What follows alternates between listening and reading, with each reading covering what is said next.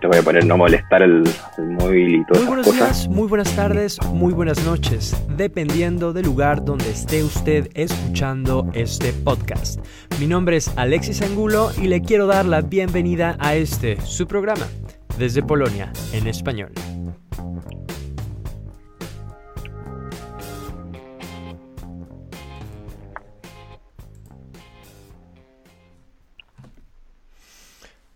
Bien, pues eh, les saluda aquí Alexis Angulo desde Varsovia, eh, Polonia. Así como la gran mayoría de ustedes, estoy también en confinamiento, es decir, que tenemos que estar todos en casa. Eh, y una de las maneras para estar en contacto con las personas alrededor del mundo que siguen el proyecto, que son parte también de esta comunidad hispanohablante y que tiene interés en Polonia, pues una manera para estar en contacto es por medio de, Facebook, de las redes sociales, de los llamados lives. El día de hoy, pues me gustaría conectar con diferentes personas en el mundo eh, que, bueno, en su mayoría han estado en Polonia alguna vez o, eh, o algunos de ellos también son, algunos de ellos son también polacos o tienen familiares polacos. Em, pues para empezar, vamos a ver eh, cómo se está viviendo este tiempo eh, de cuarentena en Chile. Vamos a entrevistar a Cristóbal del Castillo. Em, un momento, lo conectamos. Ok, ya estás, estás tú ya. Hola, ¿qué tal? Hola. ¿Todo bien? Eh, ¿Cuánto tiempo llevas? Ah, ¿Tienes la cuenta de cuántos días han estado ya en Chile en confinamiento? Mira, eh, oficialmente eh, la cuarentena, el proceso de cuarentena aquí ha comenzado el 26 de, mar, de, marzo. Eh, aquí podríamos decir que hemos tenido un caso muy raro de cómo vivimos el confinamiento y el tema de la cuarentena. si bien el primer caso de COVID comenzó más o menos a comienzos de marzo, ya eh, todo ha sido muy, entre comillas, lento, además muy descoordinado. Primero se declaró el, estado de emergencia, que es un estado más o menos donde se cancelan muchas libertades que, uno tiene en el Estado de Derecho, eh, entra los militares entran también a reforzar la seguridad y también va a haber hay distintos tipos de controles de identidad, controles sanitarios en algunos lados y también eh, un toque de queda que va desde las 10 de la noche hasta las 5 de la, de la mañana. El, digamos que el primer día que hubo ese toque de queda hubo muchos problemas especialmente con el transporte público, porque como no había todavía un confinamiento y, muy, y todo dependía, de, y muchas veces el, el, el teletrabajo no estaba normado en Chile, entonces todo dependía de la buena voluntad del jefe o de la empresa o incluso del servicio público.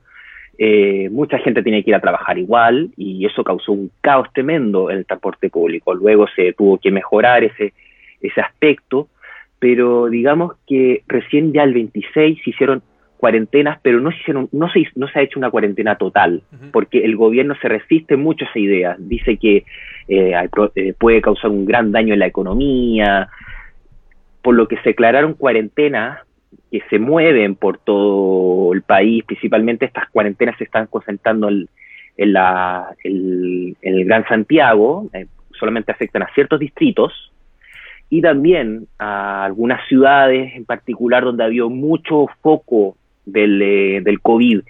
Y, cabe destacar que hay mucha gente que ha roto el tema de la cuarentena, se ha hecho conocidos casos de gente que ha ido a bodas, casos de gente que se ha escapado hasta en helicóptero a, su segunda vivienda y eso ha causado un gran problema en la primero un problema de desconfianza en las instituciones que ya ya tenía, ya tenía un gran problema la desconfianza con el tema del estallido social en Chile, ya en el 18 de octubre. Entonces puedes pensar que toda esta crisis sanitaria que estamos viendo en el mundo y que particularmente en Chile ha desnudado aún más los problemas que hemos tenido con eh, que, tuvimos ya antes con el estallido social, los problemas de desigualdad en Chile que son muy grandes y en mi, en mi caso particular, yo estoy en casa desde ese día, no estoy haciendo trabajo remoto, eh, tuvimos que hacer una adaptación muy a la rápida del trabajo remoto. Como decía anteriormente, recién se legisló eh, hace más o menos dos semanas eh, las alcances del trabajo remoto. Y por parte de, lo, del colegio, de los colegios, yo sé que ha habido colegios que están con un sistema muy bueno de educación en línea, otros no, no tanto, que eso también habla mucho de las desigualdades en Chile. Y fue tanto que el gobierno decretó una semana de, adelantó una semana de las vacaciones escolares. Y ahora, al parecer, los funcionarios públicos van a tener que volver a trabajar ya la próxima semana. Eso también produce mucho temor porque los especialistas han dicho que, que el pic eh, epidemiológico se, eh, comenzaría ya en mayo. Y el problema, uno de los problemas también en que tenemos en Chile, es que se nos ha juntado tanto el COVID como se nos, tenemos el temor que se nos junte también las enfermedades de invierno, la influenza, eh, el virus incisional, todos esos tipos de, enfermedades que, generalmente abarrotan el sistema, principalmente el sistema público de, de, salud en Chile. Además, el ejército ya estaba fuera, ¿no? Eh, con eso de las mm, manifestaciones. Digamos que ya, digamos que el ejército con las manifestaciones estuvo muy poco tiempo, estuvo más o menos tres semanas, un mes, no, no estuvo mucho tiempo. Bueno, esas las imágenes nos llegaron por mucho tiempo, ¿no? Claro, claro, claro, sí, sí. Es que ahí se confunde mucho entre la imagen de las Fuerzas Armadas con la, la, imagen de la policía, que en Chile la policía es ah. una policía de origen militar. Entonces uno ve los uniformes, se confunden, puede llegar mucho a la confusión, pero el ejército y la Fuerza Armada, dígase ejército, marina y aviación, tuvieron solamente por más o menos un mes. Luego ya quedó el, los, los policías, como le decimos acá en Chile, los carabineros. ¿Y cómo ha sido para ti adaptarte ahora al trabajo en línea? Bueno, yo por suerte no he tenido problemas. Yo tengo mucha facilidad con trabajar a distancia, trabajar en computa eh, computadora, entonces el cambio para mí no fue traumático. Quizás fue para mí un poco más relajante, en lo personal yo puedo hablar, pero pero digamos que para mucha gente que yo conozco ha sido un, desafío muy duro, tener que adaptarse a un ritmo de trabajo muy distinto, inclusive yo digo, yo conozco casos de profesores que, que el trabajo ha sido mucho más duro, han trabajado muchas más horas que lo podrían hacer en la oficina, porque tienen que adaptar todo un método de trabajo, especialmente los colegios, los, eh, ya las universidades están un poquito acostumbradas con el estallido social, tuvieron que cerrar el año con por internet, pero los colegios principalmente, eh, liceo, escuela, eh, les costó mucho adaptarse. Inclusive hay mucho, hay, situaciones donde niños no tienen acceso a internet estable y, y eso ha desnudado mucho, como dije anteriormente, las desigualdades que tenemos en Chile. ¿Y qué nos puedes decir de esos símbolos que casualmente están detrás de ti?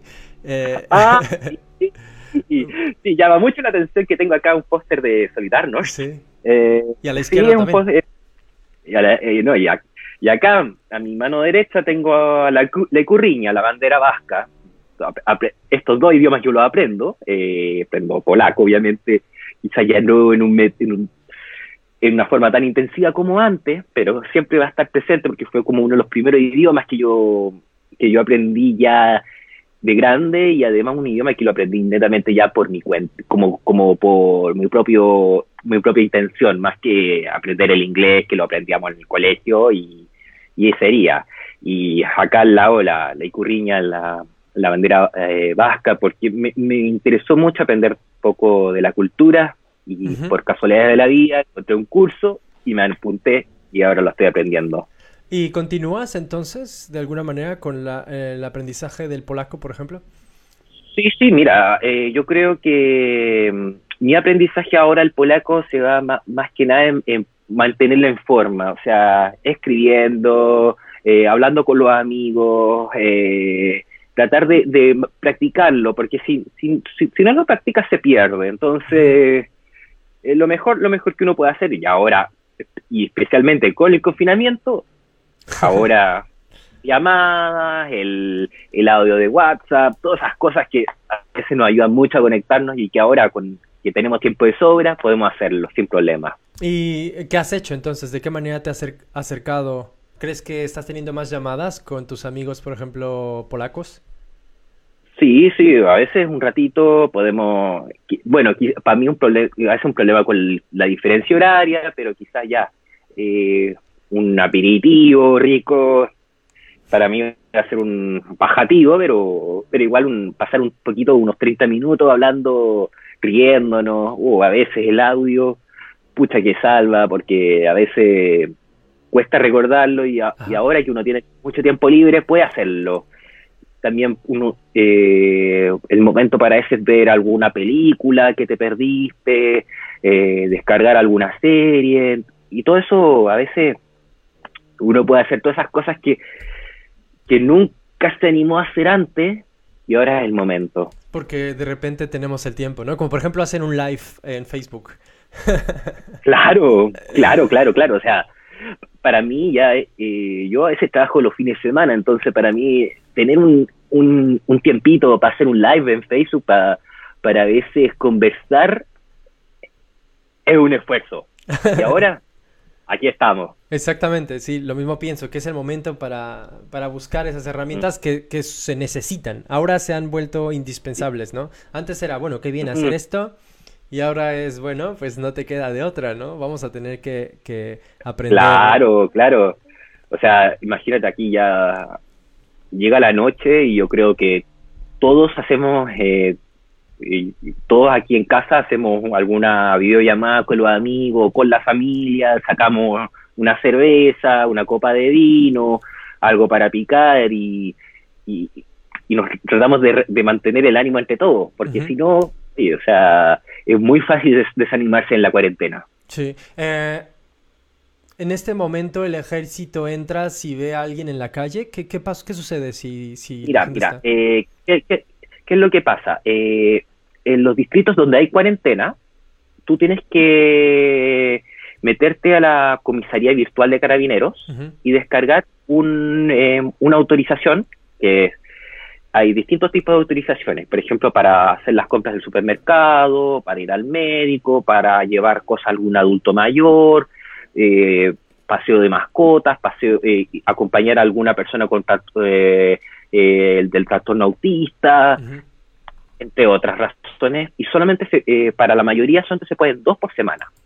Tú la descargas, llenas los datos y tienes un plazo de cuatro horas para salir, a hacer tus compras del súper y te regresas. Y obviamente con tu mascarilla, porque desde acá, desde el viernes, es tienes que salir con mascarillas. Aquí también, aquí. Incluso se han ordenado incluso incluso aquí ya eh, eh, no, no mascarillas quirúrgicas porque ya están agotadas, sino una mascarilla de tela, una oh. mascarilla sencilla que la puede hacer con una camiseta, con, eh, con un paño de cocina. Han habido muchos tutoriales en YouTube donde, que, donde nos han ayudado y también hay otros emprendedores que han hecho una mascarilla más, eh, más a la moda, podría decirse.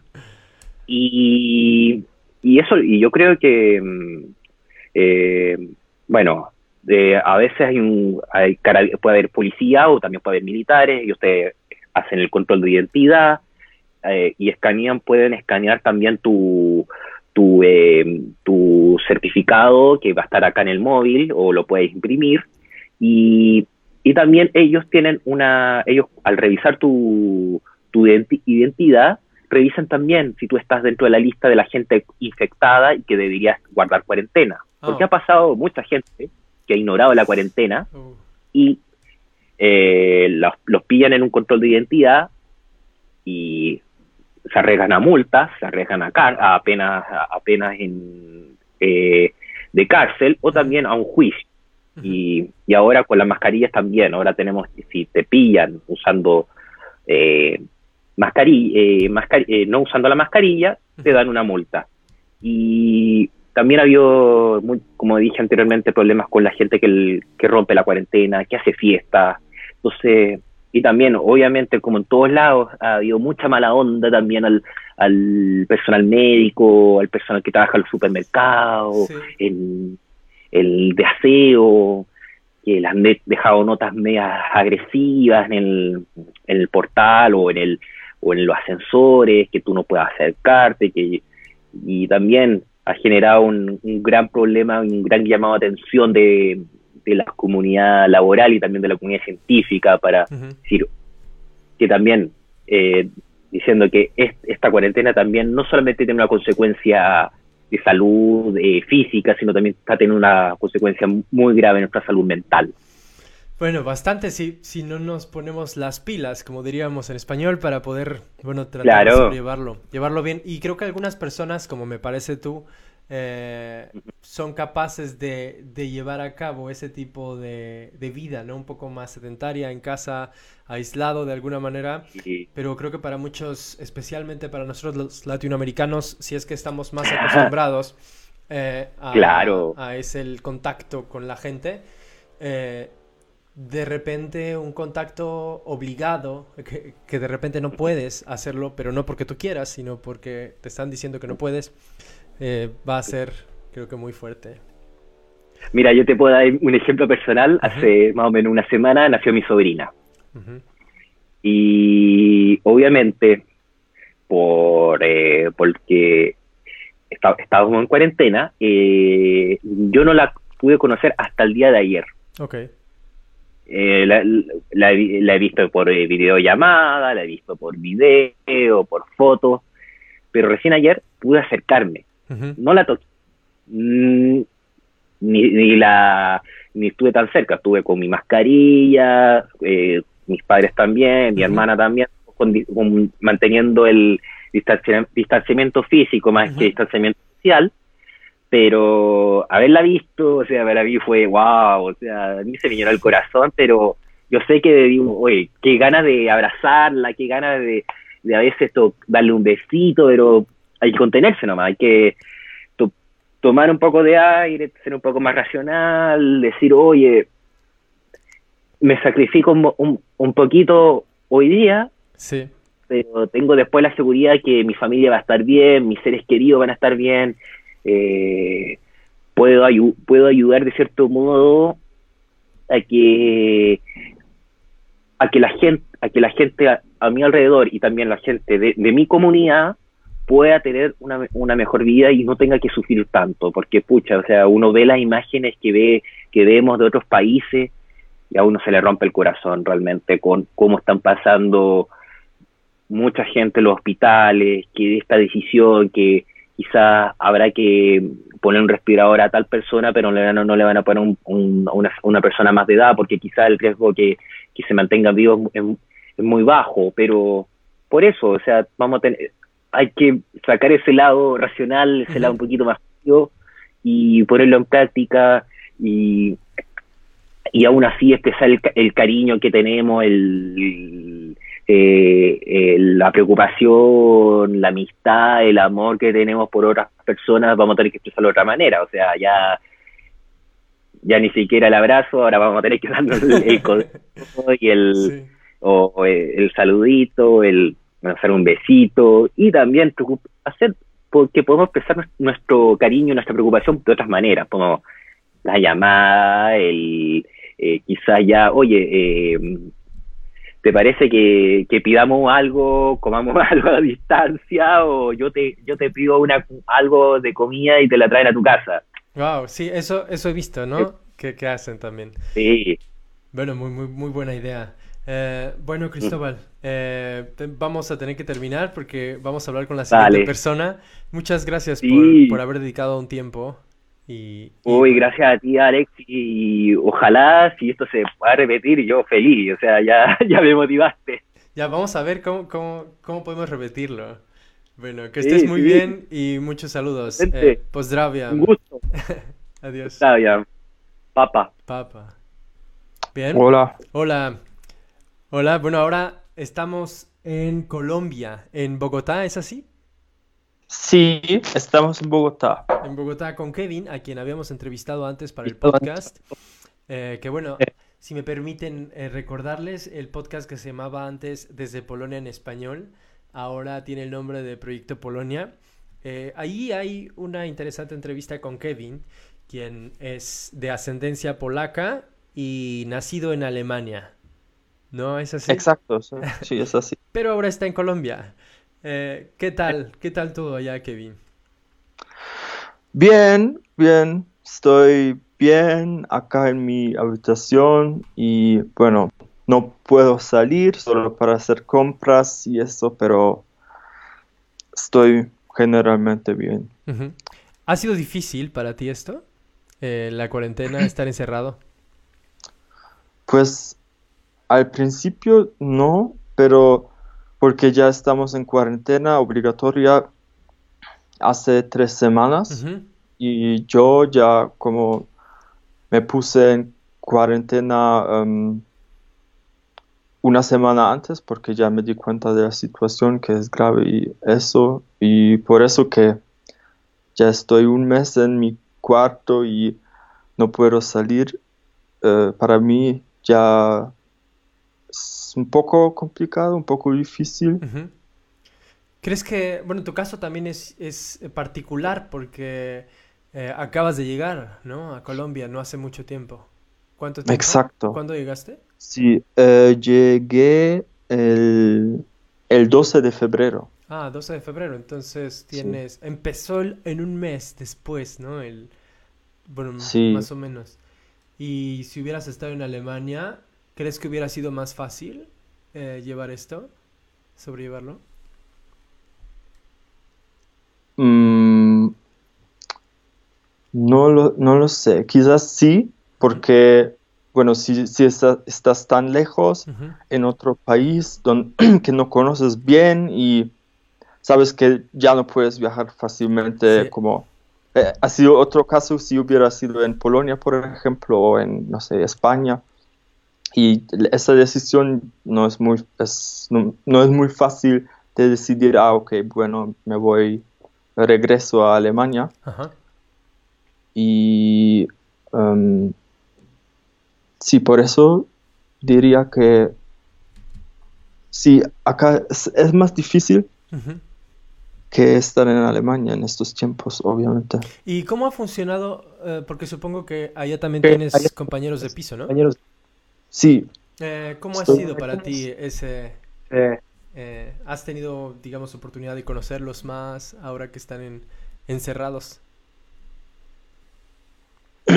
sí, por supuesto, es que em, eso es un factor positivo de la cuarentena, que también em, es, eh, te- tengo más tiempo para conocer, para conocerlos y, em, y de hecho yo me mudé, antes viví en otro apartam- apartamento y me mudé acá y después de una semana ya empezó todo con la cuarentena. Entonces ya no conozco otro, otra situación con mis compañeros de piso. Y bueno, pero está bien que estoy con otras personas. ¿Y cómo es eh, cuando tienes que ir a las tiendas? ¿Cuáles son las condiciones ahora? ¿También tienen un estado de emergencia? ¿Se puede salir? Sí, eso ya empezó muy temprano. Hace cuatro semanas la alcaldesa de Bogotá ya ha decidido de tomar medidas, como em, ya antes de que Alemania empezó a cerrar escuelas, acá em, dijeron que hay un como un estado de emergencia amarilla, o no sé cómo se llama exactamente, pero como un protoc- protocolo donde han dicho lavarse las manos bien y la distancia y todas estas cosas y después querían empezar con una em, cuarentena de o un simulacro, como una prueba de cuarentena para cuatro días, para ya acostumbrar a las personas em, a la situación en que podemos entrar, pero después ya em, seguimos con una cuarentena obligatoria. Entonces eso ya me ha em, tranquilizado porque me di cuenta que, bueno, el- acá toman las medidas y toman la situación en serio. Y sí, sí, no se puede salir como en... Sé sobre la situación en Alemania, pero no de la en Polonia, pero en Alemania puedes salir solo también no más de dos personas pueden salir en la calle, pero acá nadie puede solo salir para em, dar una vuelta o para hacer deporte, solo para ir a hacer compras y para ir al banco puedes salir. Y hace una semana también tenemos una nueva regla que em, dice que en eh, los días pares, pares y impares, los días pares pueden salir los, las mujeres y los días impares los hombres. Entonces eso ya también restringe un poco más el, el, eh, la salida de, de, casa. Ok. Ok. Eh, bueno, eh, similar aquí en, en, Polonia, tampoco, tampoco está muy... Tampoco podemos salir al, a los parques, a los bosques.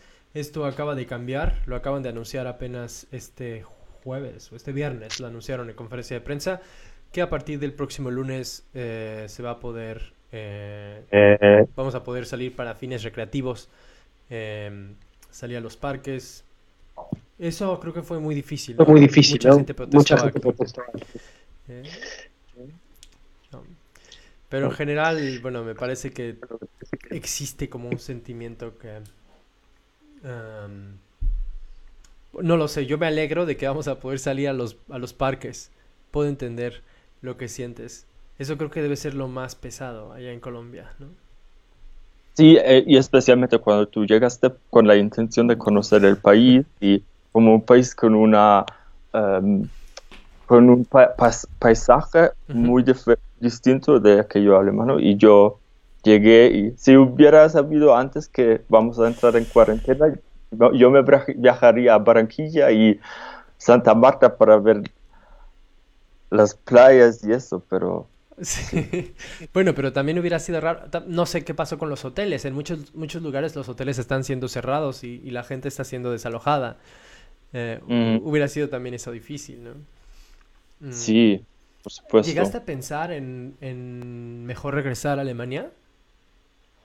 Eso ha sido una fase muy difícil al principio cuando ya me di cuenta, bueno, esto es grave y después de una semana ya todos Em, muchos amigos me llamaron y me dijeron, no sé, Kevin, pero si estaría mejor si quizás regresas a Alemania.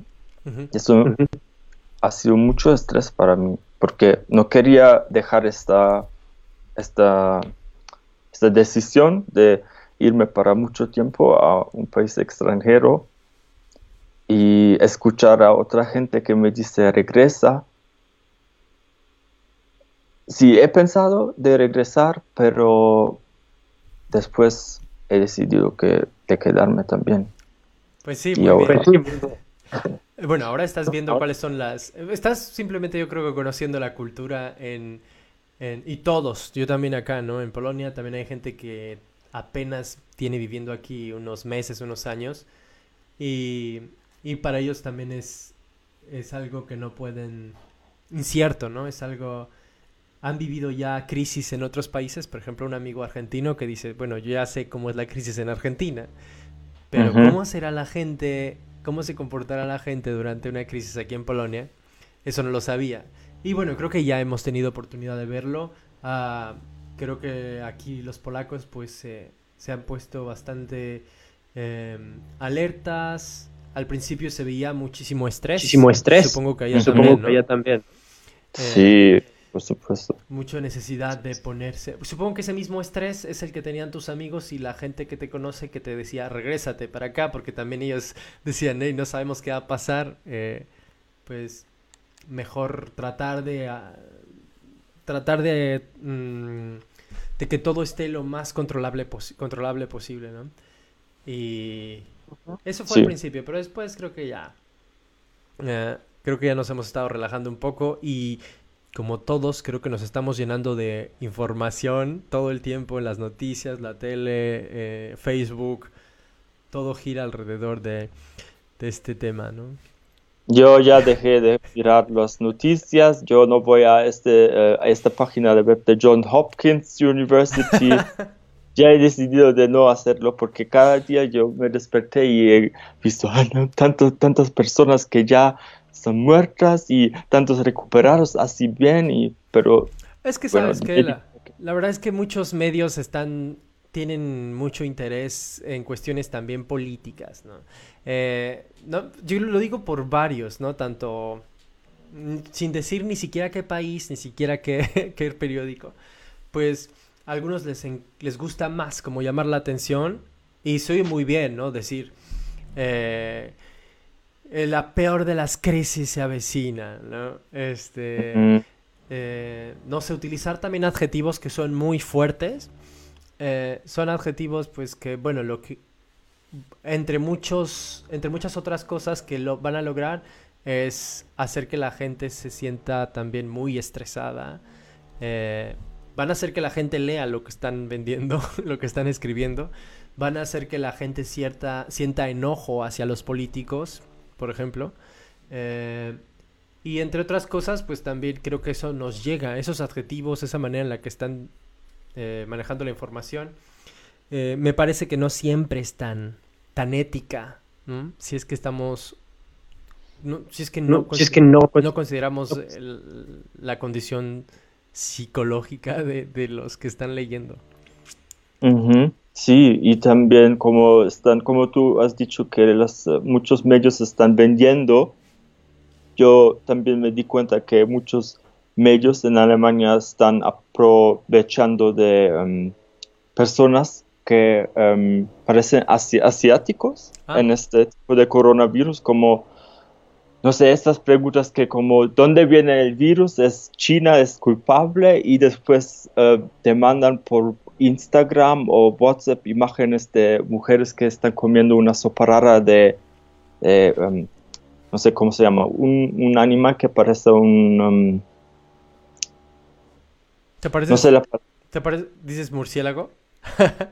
Eh, sí, pienso que es eso. Es decir, el, una de las, bueno, teorías de dónde viene el, virus, ¿no? Es que alguien se comió una sopa de murciélago.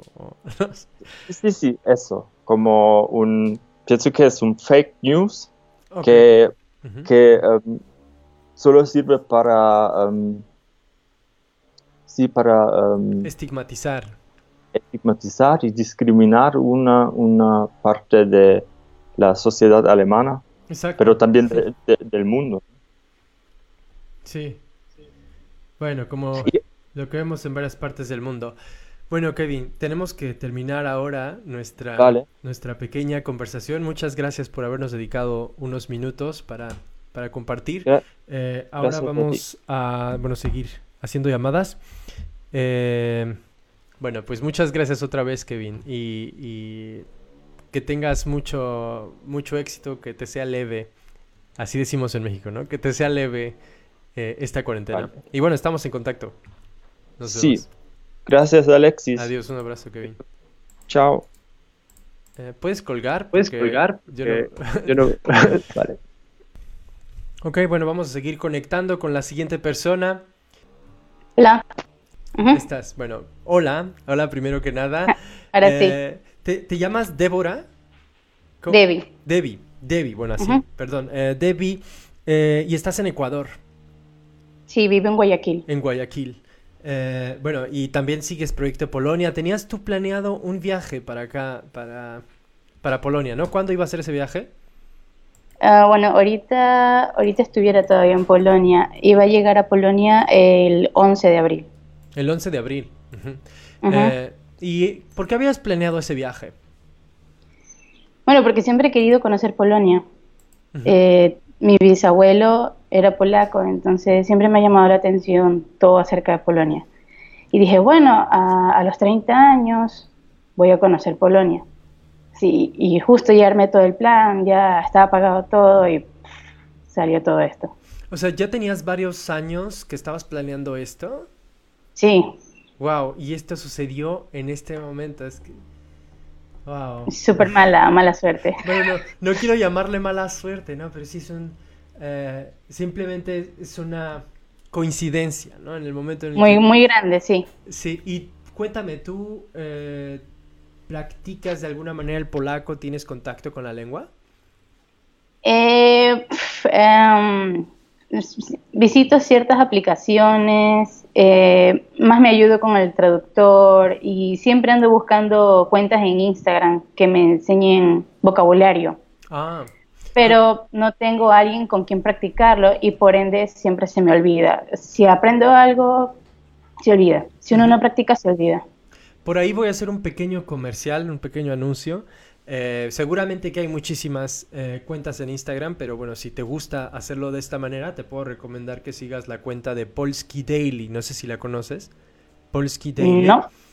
Eh, es una cuenta que, lleva Paulina Lipiec, una maestra de polaco eh, que está acostumbradísima desde hace mucho tiempo a dar clases por internet.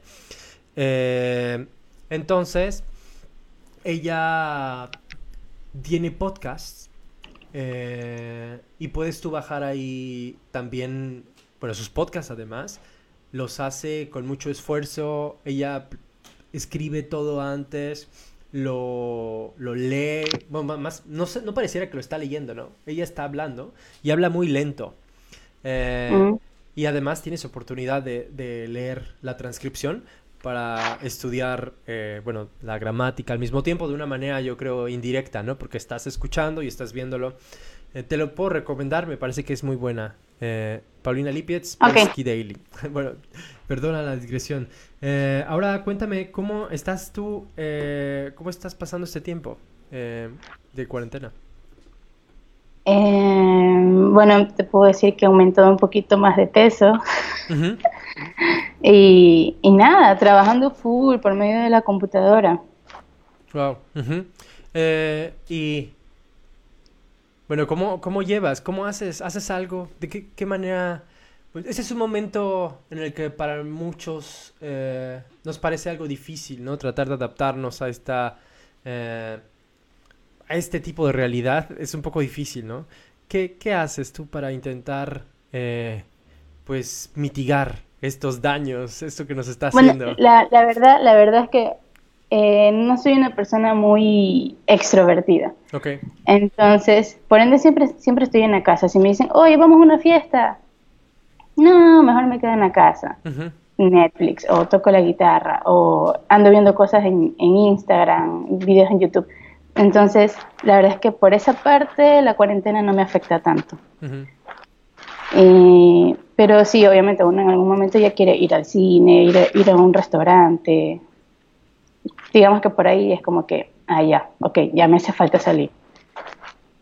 Pero de ahí con mi familia, entonces estar cerca con mi familia no, no me afecta el, el estar encerrada.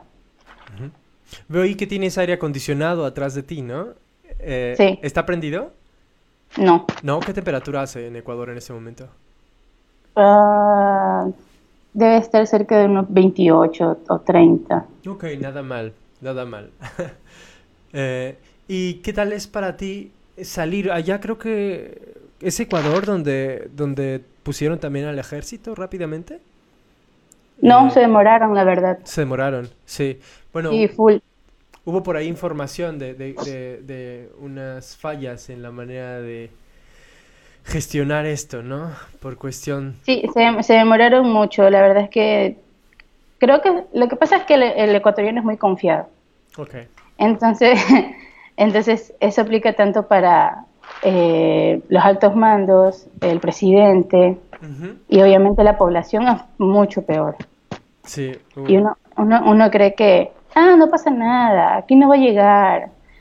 Y bueno, sí, se demoraron, se demoraron full en comenzar a dar las, las órdenes y toques de queda y formas de higiene. Y la gente es muy mal llevada, eso sí hay que decirlo.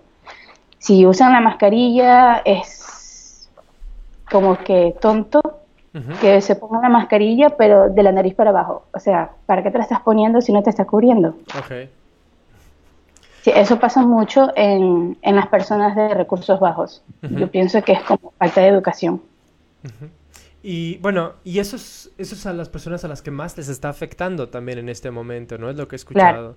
Eh, también creo que hubo cierta eh, negligencia por parte, bueno, por un lado las autoridades, pero por otro también Eh, bueno, yo creo que es más negligencia de las autoridades, quizás, ¿no? Eh, la cuestión de las funerarias y que se tardaran en, llevar a cabo todas esas cosas, que son imágenes que, que, llegaron a todo el mundo, ¿no? De, lo que sí, lo, que pasa es que es como que uno no, no, no se imaginaba la magnitud de la situación y al momento de haber un contagio masivo tan rápido, la gestión y cómo llevar a cabo todo fue como que se les fue de las manos. No saben cómo manejarlo, no están preparados, nadie está preparado.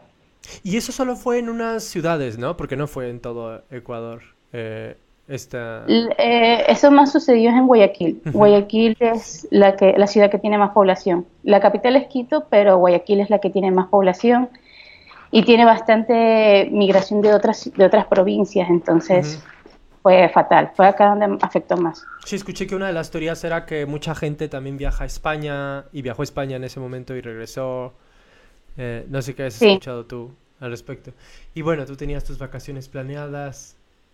Bueno, quizás fue, es mejor que hayas estado en Ecuador que, que esto hubiese pasado cuando estabas aquí en, en Polonia, ¿no? Después... Claro, hubo, hubo una situación con la alcaldía de Guayaquil. No sé si te enteraste de lo de un avión que venía de Europa. Ok, ¿no? Y el aeropuerto, de, el aeropuerto de Guayaquil le cerró la pista a ese avión. Y hubo un gran escándalo. Sí. Este, bueno, hubo, hubo una, un mal cruce de información entre ese avión que venía de, de Europa con la presidencia de Ecuador y la alcaldía de Guayaquil. Entonces, eh, trataron de, como que de señalar a la, a la alcaldesa de Guayaquil como inhumana, que estaba cometiendo un, un, crimen de guerra por no permitirle el aterrizaje a ese avión. Pero fue porque hubo una, una mala comunicación entre la presidencia y la alcaldía. El presidente autorizó ese avión pero no se lo comunicó a la alcaldía. Entonces, cuando la alcaldía se enteró de que ese avión iba a aterrizar en Guayaquil, fue como que un atropello, y no le permitieron la, el aterrizaje y ese avión se tuvo que ir a Quito. Entonces, en esa situación yo creo que me hubiese encontrado yo, en ese avión. ¿Y al final qué pasó? Eh, ¿A dónde aterrizó ese avión? ¿Sí aterrizó? O sea, Quito, ¿no? Dices. El avión aterrizó en, Quito, Quito y muchos más empezaron a aterrizar en Quito hasta que luego la alcaldía fue como que se vio con los brazos cruzados porque eh, la presidencia ordenó de que los aviones aterrizaran en Guayaquil, lo cual iba a provocar mucho más contagio. Wow. Es que hay, hay, una situación que la presidencia, o no sé, mm, personas ajenas a, Ecuador no, no están enteradas. Y es que el aeropuerto de Quito se encuentra a como a una hora y pico lejos de la ciudad de Quito se encuentra en un valle y alrededor hay muchos pueblos chiquitos. Y la situación, en cambio, del aeropuerto de Guayaquil es que está dentro de la urbe, está dentro de la ciudad. Entonces, si ese avión hubiese llegado más bien a Quito en un principio, esas personas que puedan haber estado contagiadas o no, iban a estar lejos de la ciudad. Pero si el avión llegaba a Guayaquil, pues obviamente iba a haber un mayor impacto de, de contagio porque está dentro de la ciudad. Y eso es lo que la gente no se daba cuenta simplemente atacó a la alcaldía como que, ay, no lo deja aterrizar, es un acto de guerra y bla, bla. Wow. Bueno, cosas similares, creo que no es lo mismo cuando hablamos de un avión de pasajeros, pero cosas de un eh, carácter similar hemos visto también aquí en Europa, ¿no? En el que hay bloqueos para llevar ventiladores de Turquía a, no sé qué país de la, de la Unión Europea o que Polonia bloquea también, este, bloqueó la exportación eh, de algún material médico precisamente por, por el estado de, bueno, que no fue estado de emergencia, pero es como estado de epidemia, lo que están llamando aquí. Eh, igual, ¿no? Muchas, muchos roces. Por eso dicen que después de que acabe esto vamos a vamos a todos hacer las cuentas, ¿no? Hay algunos que también ya están pensando en en hacer este, denuncias, ¿no? Denunciar a los mismos estados, denunciar a, las personas que llevan, eh, que están conduciendo, que dirigen casas, hogares de personas de la tercera edad eh, por negligencias. Yo creo que va a pasar muchísimas esas cosas. Eh, pero bueno, lo más importante en el momento yo creo es la salud. Vamos a ver, pues sí, eh, cuestiones similares. ¿eh? No, es nada, no es solamente Ecuador, también creo que, que vi cosas similares en, en, la manera en la que estás describiendo tú a la sociedad ecuatoriana, eh, cuando estamos hablando de, de, em, de México. Bueno, entonces, voy a tener, me están escribiendo ya las siguientes personas porque nos estamos, se, se, fue un poco el tiempo, entonces vamos a tener que terminar. Y, y, deja, y muchísimas gracias, David. Eh, estamos en contacto también, seguimos ahí. Gracias por, por estar en Proyecto Polonia. Ya tenemos tiempo que, que nos conocimos. Y qué lástima, ¿no? Que, que, al final no, no, bueno, no al final, ¿no? Que en este momento pues no has podido venir, pero... Eh, claro, veamos si dentro de este año o el año que, que viene... Mantén la motivación. Ahí nos conocemos en personas. mantén la motivación. Bueno, claro, pues, siempre. Muchas gracias por dedicarnos un tiempo, Debbie. Gracias a ti. Vale. Pasa bien. Adiós. Eh, Adiós. Hola. Hola. Eh, no te puedo ver todavía. Supongo que va a salir. Oh, muy bien. Hola, ¿qué tal? Eh, bueno, Nos, bien? nos, estamos conectando ahora a Georgia. Guga Yulukidze. Estoy. es la manera en la que puedo pronunciar tu nombre. sí, bueno, correcto. Tú estuviste aquí estudiando durante un tiempo también aquí en Polonia, en Katowice. Eh, y bueno, ya hablabas ruso cuando estabas por acá. Eh, ¿Mantienes contacto tú con el idioma?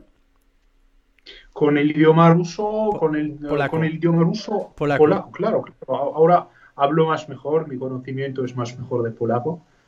Y enseño ahora eh, el idioma polaco. Oh, wow. Ah, y aquí en Georgia y también enseño en las universidades polacas como, como profesor de las ciencias políticas y relaciones internacionales. Eh, tú eres, eh, bueno, estás dando clases de varias cosas entonces. Eh, ahora que estás en Georgia, también viajas mucho, ¿no? Estando allá. Sí, sí. Sí. sí, Viajo mucho. ¿Y cómo sentiste entonces este, esta cuarentena en la que ya no se puede viajar tan fácil? es una cosa muy, muy difícil para mí porque, eh, bueno, gracias a mi trabajo viajo mucho, pero debido a la pandemia tuve que posponer todos mis viajes. Por supuesto, fue una decisión muy triste para mí porque estaba planeando visitar muchos países interesantes y lejanos, como por ejemplo Argentina, Uruguay, eh, Nepal, Zanzibar, México también, y no hablo de los países europeos. Eh, aparte de eso, todos mis proyectos ahora se han detenido y por esto es un periodo muy, muy difícil para mí. El 90% de mi tiempo lo paso aquí en, casa. Eh, principalmente veo películas, leo libros y paso más tiempo con la familia. Sin embargo, es muy estresante ser tan limitado porque muchas cosas están prohibidas. Aparte de eso, trabajo desde casa, dando conferencias a mis estudiantes georgianos y no, solo georgianos. ¿Y qué tal? ¿Se te da muy bien eh, dar clases por Internet? Sabes que es, eh, no es tan fácil, pero no es difícil eh, tampoco, porque hay que adaptarse, hay que acostumbrarse porque la tecnología te ayuda muchísimo, perdón, pero de eso es la única, ahora es la única ah, solución en este momento difícil y hay que enseñar ah, con, ah, con, la tecnología moderna. ¿Crees que, bueno, crees que alguna vez esta tecnología, la tecnología realmente, que estemos cerca de sustituir ya las clases eh, presenciales? Ah, ¿Cómo, cómo? ¿Crees que, ¿Crees que ahora la educación a distancia, la educación virtual, será capaz cuando acabe esto, digamos, cuando acabe eh, la cuarentena, será capaz de sustituir eh, en gran parte a la educación eh, presencial, física? Eh, pienso que no, porque pienso que no porque es muy difícil cambiar eh, este tipo de estudios, este tipo de estudio con la tecnología, porque a veces se la, el contacto, la práctica de, eh, mostrar, de, mostrar a los estudiantes las cosas que no es posible mostrar, por ejemplo, eh, con la tecnología, por ejemplo, las estadísticas, sí, claro que tenemos las estadísticas electrónicas también, pero a veces hay que, hay que cambiar la, las opiniones, estas, eh, las opiniones con eh, estudiantes, eh, con ah, los modos, los métodos prácticos. Pero ah, con la tecnología todo esto ahora es, ah, ahora es difícil porque no tenemos los programas adaptos para este tipo de enseñamiento pero bueno, poco a poco comienzo a adaptarme y, adaptar, y, estudiantes también comienzan, comienzan a adaptarse en esta nueva realidad.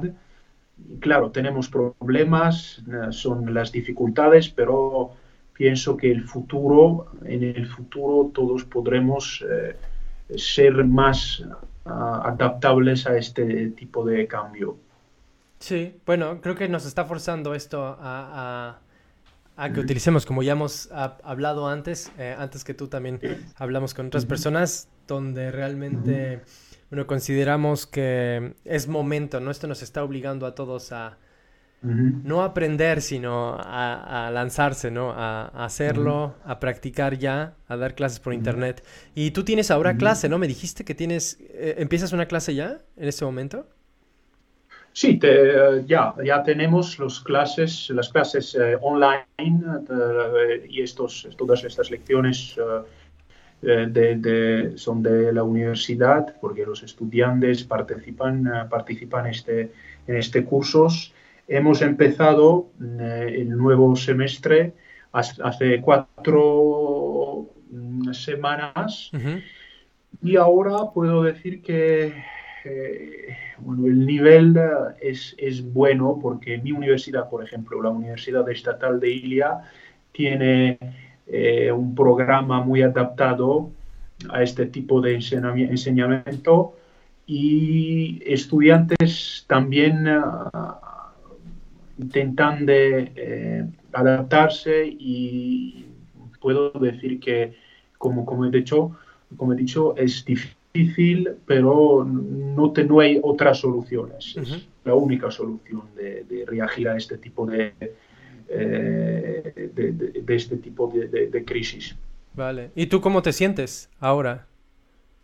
Bueno, es muy, es muy estresante porque no puedo hacer nada, ah, no puedo hacer nada que hacía un mes antes, hace un mes y siempre tenemos que estar en casa porque según el decreto presidencial sobre toque de queda, eh, en, Georgia todo está cerrado excepto supermercados, farmacias, bancos y panaderías.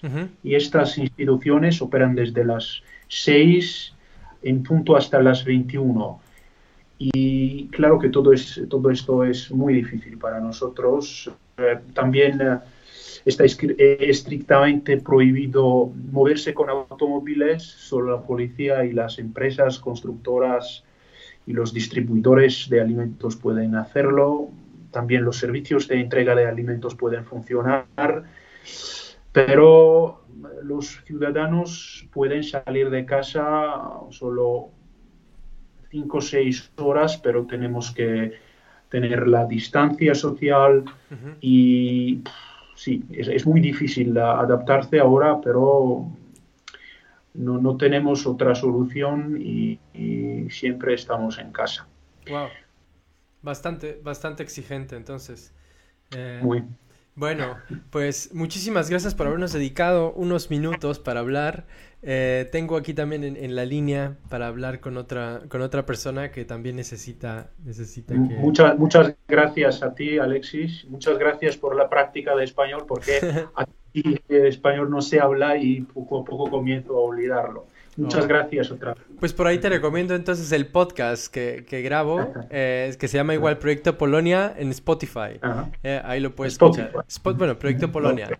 Eh, bueno, solamente para que tengas un contacto. Y bueno, yo creo que sería bueno que, que alguna vez organicemos un, una entrevista más larga, ¿no? Esta fue únicamente para ver cómo estás, un poquito darnos una idea a nivel general cómo, cómo se está lidiando en este momento con nuestras, eh, nuestros deberes. Eh, Con el mayor gusto. Ok, vale. Nos vemos. Vale. Adiós. Chao, chao. Adiós. Sí, te escucho. Ok, Lucas. Estoy en el, en el ah, en el mercado Carmel de la ciudad de Tel Aviv.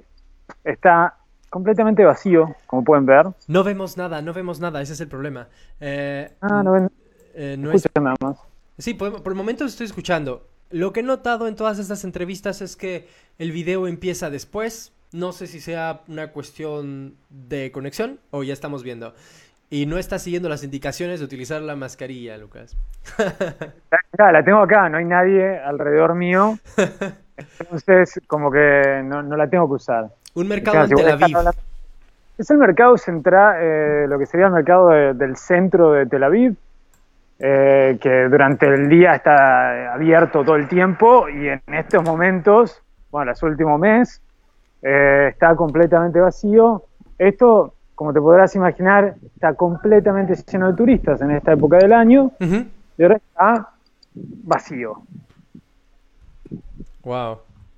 bueno, sí, hay mucha gente la está pasando muy mal por el tema del turismo, que fueron las Pascuas, y acá en Israel dura una semana. y, hay muchos turistas que vienen de todos lados del mundo para esa época. Eh, también porque en, en, Jerusalén está la tumba de Jesús y ahí se, se, se, prenden las velas y es una ceremonia que tiene lugar todos los años y este año no tuvo lugar. Eh, y bueno, ¿cómo ha sido para ti? Tú te fuiste para allá, tú estabas viviendo aquí en Varsovia, ¿no? Te fuiste especialmente para a tener un proyecto de trabajar, vivir para allá un rato. ¿Cómo ha sido eh, eh, recibir esta cuarentena al COVID-19? bueno, la verdad que para mí no cambió mucho. Eh, yo sigo, sigo, con mi, sigo trabajando, tengo dos trabajos, eh, uno en, una heladería haciendo helados y otro haciendo deliveries que estoy haciendo en este mismo momento. Me acaba de entrar un, eh, un delivery, así que tengo que ir a buscarlo. Por eso te decía que me llames antes, porque tenía que entrar a trabajar. Okay. Pero, bueno, no pasa nada, te, te, sigo hablando mientras lo voy a buscar. No hay problema. Cuéntanos esto, eh, algo interesante de allá de Israel es la parte del número de infecciones grande. Eh, no sé si esto es un chisme, eh, que supuestamente la comunidad ortodoxa es donde vemos más estos, la tasa, donde vemos una, alto, una alta tasa de infecciones. En Israel en este momento hay 13.000, alrededor de 13.000 infectados con COVID-19 y de esos, de esos 13.000, 2.000 y pico son eh, religiosos del barrio de Bnei Barak, que queda muy cerca de Tel Aviv, eh, que en este momento está cercado por la policía, nadie puede entrar ni salir. Eh, en esto relajaron un poco lo que se dice la, la cuarentena ahí pero igual de todas maneras la gente sin permiso no puede entrar, no puede salir de ese barrio. ¿Por qué? Porque eh, el gobierno dio las indicaciones lo que la gente tenía que hacer para, para combatir la, la pandemia y la comunidad religiosa ortodoxa no acató las normas y es más, estuvo completamente en contra. Eh, por ejemplo, en el barrio de Mea Shedarim, en Jerusalén, eh, hubo enfrentamientos.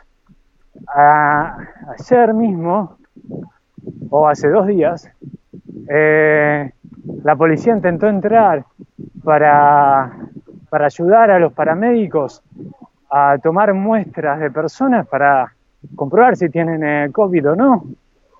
Y jóvenes eh, ultraortodoxos comenzaron a tirar piedras y barras de metal contra la policía y la policía respondió con granadas de, gas, de, humo, eh, y una de estas granadas de humo rebotó contra el piso y cayó muy cerca de una niña de alrededor de 10 años que fue lastimada y también muy cerca de un bebé que por suerte no le pasó nada. Pero bueno, esto son, son parte de las cosas que pasan cuando se trata de, bueno, de, no seguir las leyes, ¿no? De lo que, lo que la salubridad pública necesita. Eh, oye, ¿y tú has seguido también a tus familiares en Argentina? Eh, ¿Estás en contacto con ellos? Sí, bueno, eh, lamentablemente mi mamá está en España en este momento, en Barcelona, hace más de un mes en cuarentena, ya había estado acá en Israel visitándome, y ahora está mi hermana y no puede salir, no puede volver, el gobierno argentino no está trayendo gente de España, en realidad no está trayendo gente de ningún lado, está de vuelta a Argentina, lo cual, bueno, eh, genera muchos problemas porque, por ejemplo, los argentinos, en Argentina hay un impuesto del 30% eh, a la tarjeta de crédito cuando lo se hace en el exterior. Wow. Entonces, pensá la cantidad de argentinos que están en, Europa en este momento y tienen que comer, tienen que vivir en algún lugar y cada compra que hagan tiene un valor extra del 30%. bueno, Ese es un problema muy grande, porque hay gente que la verdad en, este, en este momento ya no tiene, no tiene dinero para seguir estando allá. Claro. Wow, eso es algo. Uh, muchas de las cosas que hay que, que hay que poner atención. Eh, supongo que, bueno, esperaría yo que existe la posibilidad de que eso de que ese dinero se reembolse, ¿no? Te, lo quitan de inmediato, ¿no? Cuando pagas. Lo quitan de inmediato. Es un impuesto que el nuevo gobierno implementó para, bueno, por la crisis en Argentina, que para poder recaudar más dinero, ¿no? Pero de todas maneras no hubo ningún movimiento del gobierno para intentar ayudar a las personas que están en Europa. De ninguna manera. Oh. Eh, ¿Y cómo está, cómo está Ana allá en, en Israel? ¿Ana se regresó ya o sigue ahí en, Ana, Ana sigue acá porque no puede regresar. Polonia sigue con las fronteras cerradas. Supuestamente las abren el 3 de abril y ella tiene vuelo el 15 de abril, pero, viste, las cosas pueden cambiar. Ya le cancelaron tres vuelos a ella.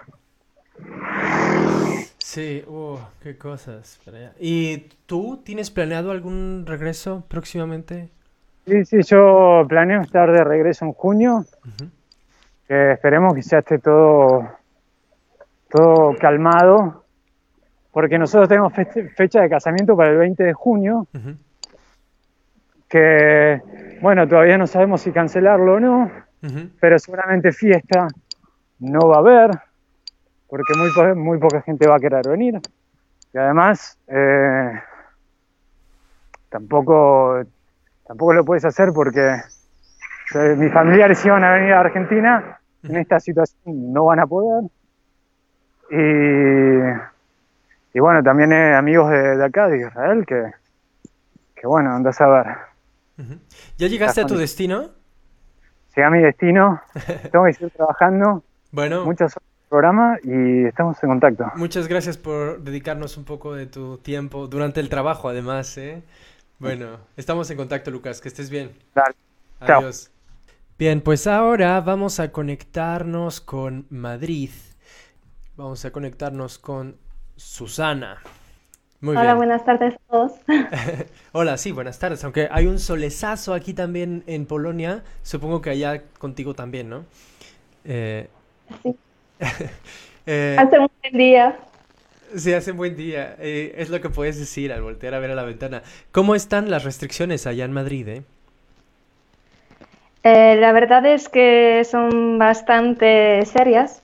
O sea, desde ya casi cinco semanas creo, aunque ya estoy perdiendo un poco la noción del tiempo porque estar encerrado en casa eh, te cambia un poco la manera de pensar, creo. Pero en general no se puede circular en casos que no sean absolutamente necesarios.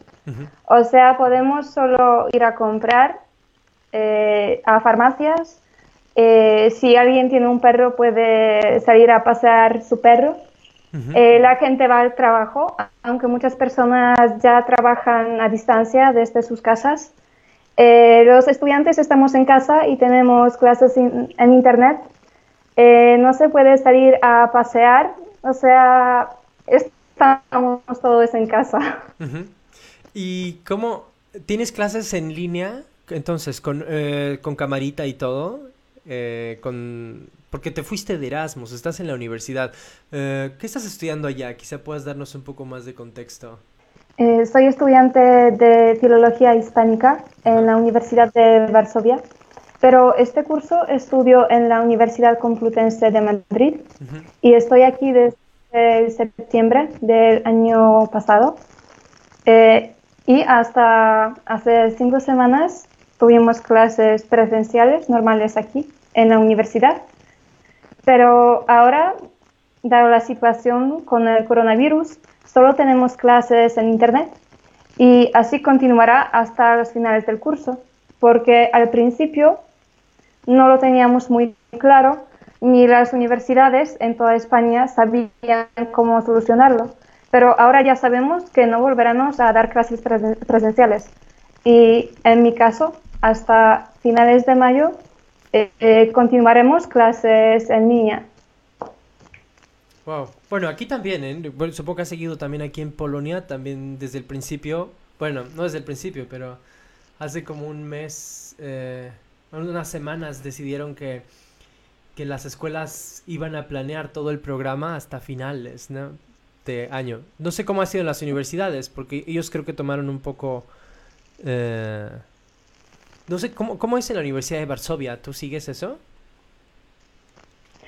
Yo sé que en la Universidad de Varsovia todo es muy similar. Mis compañeros también tienen clases online y mm, tampoco creo que ellos vuelvan a la universidad ya se, ya se están preparando las universidades para mm, dar exámenes eh, online también, que será creo muy difícil y muy diferente a todos que estudiamos de manera presencial, porque claro que las universidades también dar, dan cursos online, pero ah, para mí es algo muy nuevo, porque nunca he dado ninguna clase por internet, ni un examen por internet, y la verdad es que no me lo imagino, pero vamos, no tenemos otra solución.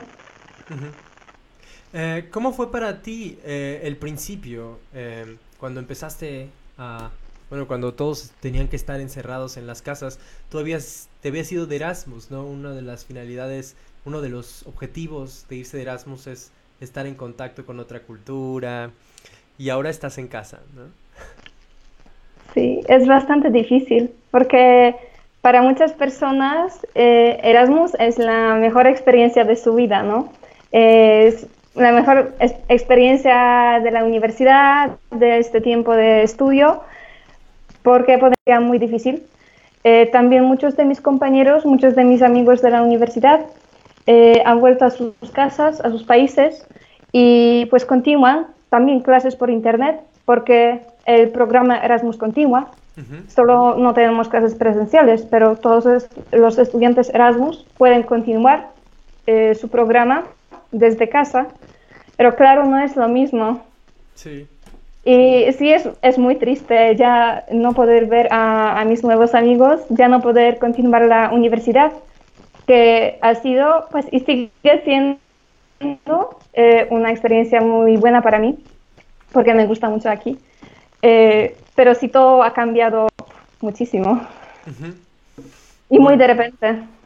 ¿Y, ¿Pero tu familia vive, tu familia acá en Polonia vive en Varsovia o viven en otra ciudad? No, mi familia vive en un pueblo en el norte de Polonia. Entonces, sí, supongo que tuviste un momento en el que te, te pusiste a pensar si te regresabas o te quedabas, ¿no? ¿Sucedió? ¿Te sucedió? Sí, Claro, es que tuve muchas dudas acerca de esto, pero eh, al final decidí que no, porque tenía mucho miedo de contagiarme. Ah, Como, sí, por el coronavirus, porque creo que es un riesgo viajar ahora y más hace un, mes, porque ahora, claro que la situación eh, en España y en Polonia también, creo, sigue, sigue siendo muy dura con el coronavirus. Pero hace un mes, eh, cuando todo eso disparó, yo pues tenía miedo. Eh, no quise viajar por avión porque he visto como fotos y vídeos de esos eh, vuelos a casa de la compañía aérea LOT que ofreció vuelos a, casa a los polacos que estaban en el extranjero. Y eh, claro que fue una iniciativa muy, muy buena para muchas personas para dar la oportunidad de volver a casa, por ejemplo, a, los turistas, también a los estudiantes, a la gente que no podía quedarse eh, fuera de Polonia. Pero al mismo tiempo, eh, también fue un, un, gran riesgo, creo, esos vuelos de, de, tantas personas de todo el mundo. Y yo decidí quedarme aquí, eh, quedarme aquí eh, pero ahora no sé cuándo pueda volver a Polonia y eso también es difícil. Sí. ¿Qué te dice tu familia? Pues estamos en contacto, nos llamamos casi todos los días y ellos aceptaron mi decisión porque también creen que es lo, lo mejor que podemos hacer ahora. Todos están en, en, su casa y no desplazarnos. Pero me echan muy de menos, yo también les echo muy de menos eh, pues nos queda solo ese contacto por teléfono o por internet. Sí. Como a muchas familias ahora me imagino. Pero de todas maneras, ¿no sientes que hay un acercamiento al estar en, en Europa de todas maneras? Es como si estuvieras en Varsovia o algo así. ¿No lo sientes? Sí, sí, es muy similar. Porque igual estudio en Varsovia, eh, ya desde hace algunos años no vivo con mis padres eh, y no ha cambiado mucho, pero sí al principio es que tuve muchas dudas acerca de cómo resolver mi situación. Eh, al final me quedé y espero, espero, no, ya no espero que pueda volver a la universidad porque, porque ya sabemos que no será posible, pero espera que pueda pasear por Madrid. porque he hecho de menos no solo a mis amigos, pero también a la ciudad, a, al aire fresco, a todo eso que ofrece mi experiencia Erasmus. Sí. ¿Y qué haces entonces en casa para poder eh, contrarrestar esto que está pasando, para poderte sentir bien? Pues estudio porque no nos dejan descansar mucho. Eh, tengo clases online en el mismo horario que tenía mis clases presenciales. Eh, estoy leyendo, eh, hago ejercicio todos los días, cocino. ¿Comida española? No, es que también echo de menos a la comida polaca. Antes no, no me importaba, pero ahora que estoy encerrada en casa, ese patriotismo, no sé. Sí. Bueno, cuando regreses, sí, sí. Hoy también voy a cenar algo mexicano, por cierto. Pero cuando regreses tú a, a Polonia, pues va a ser al, va a ser al revés, ¿no? Ay, sí, es que voy a comerlo todo. bueno. Eh, bueno, Susha, muchas gracias por habernos dedicado unos, unos minutos, eh, por estar bueno, con nosotros en el proyecto Polonia. Eh, por, ahí les recomiendo si, si están, si siguen el podcast de Proyecto Polonia, van a encontrar una entrevista que hicimos también con Susha hace ya tiempo. Y bueno, te esperamos para otro, otro tema para cuando regreses. O quizás, bueno, ahora que estamos haciendo las cosas virtuales, pues vamos a aprovechar la cuarentena. Claro, pues yo estoy aquí en casa a, la disposición de él. Bueno, eh, me parece que se ha un poco, eh, se ha congelado un poco la imagen. No sé si tú me estés escuchando, pero eh, bueno, voy a... Susha, ah, que se congeló la imagen durante un momento. tengo que colgar ahora para, para conectarnos con México. muchas gracias, Susha, por tu tiempo. Muchas gracias. Muchas gracias. Adiós. Ánimo a todos. Igualmente a ti. Bueno, pues como escucharon, ahora sigue conectarnos con México. Hola. Hola. Hola. Eh, por ahí ¡Qué gusto! Escucho un perrito. Sí, sí, sí, sí, lo siento, es mi vecinito. Eh, oye, tengo una pregunta, porque bueno, en internet eh, vemos nicks, pero no, no sabemos el nombre, el nombre real. No sé si, cómo te presento, tú eres Vina. Sí, así es mi nombre. Así es. Vina. Vina. Isabel. Sí. Eh, cuéntanos, porque tú estuviste aquí un tiempo en Polonia, ¿no? También. ¿Tienes ascendencia polaca? Mi madre era polaca. Voy a cerrar una ventana a ver si, porque, porque creo que mi voz sí se altera. Mi madre, que ya no está con nosotros, ya no vive, eh, es de... Ella nació en Polonia, en un pueblito llamado Leshice, que está en la frontera con Ucrania. Ah, ok. Sí, este, y nosotros eh, fuimos 13 hijos y dos hermanos míos viven en Cracovia actualmente. Yo estuve en Cracovia medio año eh, dando clases de español en preparatorias. Ok, y sí, es... ¿por qué decides entonces? Porque no estabas un poco, tenías la idea de venirte a quedar acá en, en Polonia. Sí, era la idea eh, original, eh, fue la razón por la que estuve por allá, eh, probando qué tal le caía a mí y a mi familia, porque fuimos mi esposo y un hijo de 16 años. Queríamos ver qué tal nos caía el cambio. Este, y parece que la única que no se adaptó fui yo. a ellos les gustó mucho. La cuestión cultural, ¿qué pasa? ¿Qué fue lo que no te...? No, fue básicamente el frío. Mm. Eh, soy increíblemente friolenta. Aquí en México siempre traigo un chalequito, una chamarra, imagina en Polonia. Es, eh, sí era para mí muy, muy impactante esta, este tema del frío en, otoño e invierno. ¿Y cómo ha sido para ti eh, esta, esta cuarentena? Ha sido muy deliciosa. Em, hemos podido disfrutar muchísimo. Este, en mi caso, realmente soy una gente sedentaria, ¿sabes? Eh, me gusta mucho hacer, hacer muchas cosas, pero este las puedo hacer en casa. Me encanta sembrar, me encanta este, convivir con mis mascotas, me encanta platicar con mi hijo, me encanta leer, escribir. Entonces realmente no, no, no sufro por, por estar aquí.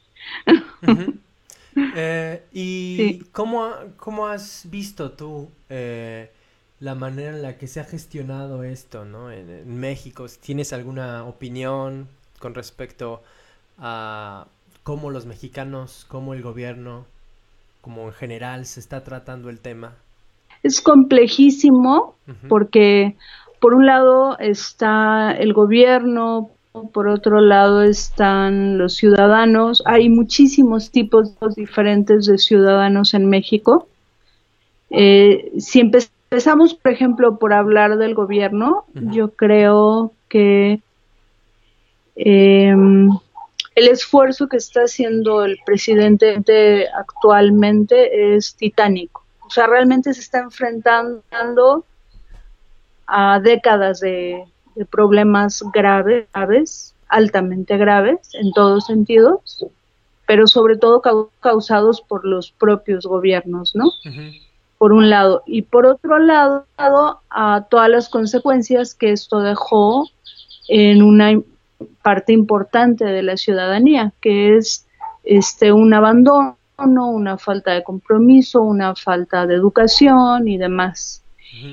Y a la vez este, una oposición que principalmente está molesta porque no puede seguir con sus privilegios y con prácticas de adquisición de dinero este pues no no legales no entonces que, te estoy hablando de gente que, que estuvo durante años este recibiendo muchísimos recursos este simplemente por participar de actividades ilícitas propuestas por el propio gobierno. Entonces eh, ahorita que este gobierno está haciendo un esfuerzo tan importante por, por mantener la economía, por mantener a la gente informada, por mantener, por lograr este, que haya servicios de salud decentes en un país en donde los, de los hospitales estaban destruidos, vacíos, tanto de equipo como de médicos, este, de manera visionaria, este, durante enero se dedicó el presidente a visitar hospitales o cadáveres de hospitales en todo el país y se dio cuenta que estaba destruido el sistema de salud y entonces le inyectó muchísimos recursos, atención y demás. Y aparece en febrero el tema en México, ¿no? El tema de la pandemia y entonces tiene un equipo muy, muy robusto, de gente muy preparada, muy ética, trabajando al 100 en mantener un sistema, este, en sostener un sistema que prácticamente no existía.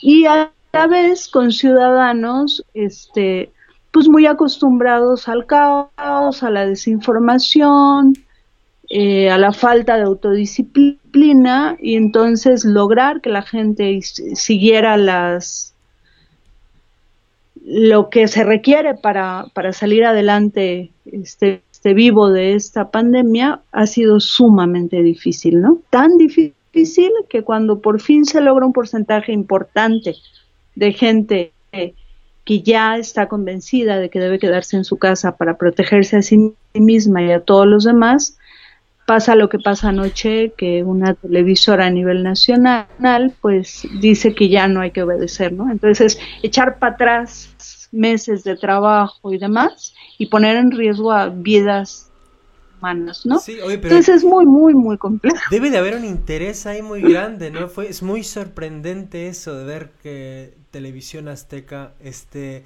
diciendo no le le decimos aquí con todas sus letras no le haga caso no no dice no le haga caso a López Obrador todavía fuera no pero no le haga caso a López Gatel que me parece que es una de las personas que se llevó toda la eh, bueno, toda la atención, ¿no? Así como puedo decirte que aquí en Polonia también el ministro de Salud, Łukasz Szumowski, que a pesar de que tiene también cierta línea que está acorde, sus decisiones obviamente van con el gobierno, eh, eh, realmente ha saltado a la luz por sus decisiones, por estar al tanto. Es como el doctor, ¿no? Como vas con el doctor a que te diga qué es lo que tienes y qué es lo que tienes que hacer y lo vas a obedecer. Entonces, eh, claro. Su, su, su, reputación, eh, de acuerdo también a, a, ciertos sondeos, pues está muy alta. Casi, casi que lo podemos poner ya como también como un presidente. Supongo que allá en México también a Gatel, ¿no? Gatel se convirtió también en una personalidad. Y, y ahora vemos esto, ¿no? ¿Cómo poder justificar esto? Tú lo estás diciendo que tiene que ver que con unas eh, personas que tenían, estaban acostumbradas privilegios y que quieren, quieren hacer esto. Es una campaña o a lo mejor hay algo, está, es un soborno esto, un chantaje, ¿qué es esto? No, es, es, el chisme. Pues mira, es muy sorprendente. A mí me sorprende que hay gente en la academia furiosa con, con Obrador, y con Gatel, ¿no? gente que yo respeto muchísimo, pero yo, yo digo, ¿por qué están tan enojados? Y pienso que están muy asustados porque eh, tanto en la academia como en las televisoras, como en algunas ramas de empresarios, claro, o sea, es gente que recibe unas cantidades de dinero fuertes. Están dentro de ese 20 o 10 o 5% de mexicanos que recibe cantidades de dinero verdaderamente importantes o que estuvo recibiendo cantidades muy importantes y que tienen terror de perder todos estos privilegios, ¿no? Entonces, solamente de esa forma me explico que haya una ceguera de ese tamaño, porque para la gente de a pie, este, yo lo que te, puedo decir es que eh, he podido observar que eh, como en Veracruz hay un gobierno surgido del mismo partido creado por AMLO, por ejemplo, por el actual, actual presidente, y un presidente municipal en Jalapa de este mismo, mismo este partido, entonces los recursos casi casi que llegan de, manera directa porque hay un acuerdo de gobernabilidad. Entonces, entonces llegan los recursos y están transparentadísimos. O sea, tú ves el dinero en las calles, ves el dinero en los en la iluminación, ves el dinero en los mercados, en los hospitales. O sea, empieza a haber una calidad de vida notoria que, que no había, porque el dinero no estaba llegando para lo que era. Se estaba yendo a las casas y a los aviones y a y a los cuates y a, otros países, pero no estaba en las, en, en las carreteras, en los hospitales, en las escuelas. Aquí en el ranchito donde yo vivo, la escuelita de la esquina este, por primera vez tiene una barda perimetral decente que no se está cayendo. Y la avenida principal es, una, una, avenida digna de, de, una cantidad de autos que circulan y camiones y demás, y demás que circulan por ahí. Entonces, por primera vez en muchísimos años, se ve como el dinero efectivamente este, está sirviendo para la infraestructura que es utilizada por los ciudadanos. Pero esto es algo muy nuevo y que molesta a demasiada gente, que era la gente que, que estaba, estaba, recibiendo esas cantidades de dinero y que de manera discrecional pues le, le daba sus cuates y, y a la gente que, pues, pues que de alguna manera les permitía, les legitimizaba estar ahí, ¿no? Sí, pero déjame que te digo que también, recuperando un poco el tema que estabas eh, mencionando antes de la televisora, eh, pues yo tengo varios conocidos que para nada compaginan, para nada valoran, para nada están de acuerdo con el presidente actual. Sí, yo sé.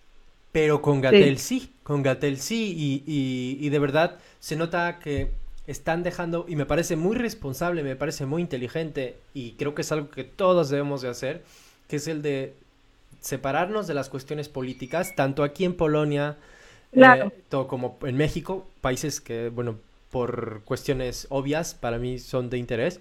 Creo que ni aquí que está gobernando, tú sabes, aquí un poco más allá de la derecha y allá más allá de la izquierda, si se puede decir eso pues creo que tenemos que alejarnos de eso. Creo que es un montón de ruido cuando estamos escuchando únicamente críticas. Entonces, de verdad, mm, claro. yo ya no puedo, no pierdo el interés en escuchar una crítica de alguien que solamente está criticando sin, sin que se nota que es más bien por pasión, ¿no? Eh, tratar de encontrar los lugares para poder criticarlo, eh, ya sea a la derecha, ya sea a la izquierda, eh, bueno, en ambos países. Y creo que tenemos que separarnos de eso, ¿no? Eh, y me parece muy, mm, para, bastante, bastante inteligente que, que, que, personas lo estén tratando así. Y te digo que por lo menos unos tres conocidos míos que, que se dedican generalmente a llevar una, una campaña, podría así decirlo, para, para expresar su, sus posicionamientos políticos todo el tiempo, pues con respecto, cuando se trató de Gatel, eh, lo ven con muchísima confianza. Hasta dicen, oigan, esto no quiere decir que esté de acuerdo con el gobierno, pero debemos escuchar a Gatel, ¿no? Entonces, me pregunto qué es lo que va a suceder ahora. esto es algo, creo, un poco sin precedentes. No sé lo que está pasando con este. Eh, esto que escuché fue impresionante, ¿no? De, de Gabriel Alatorre. Sí, este.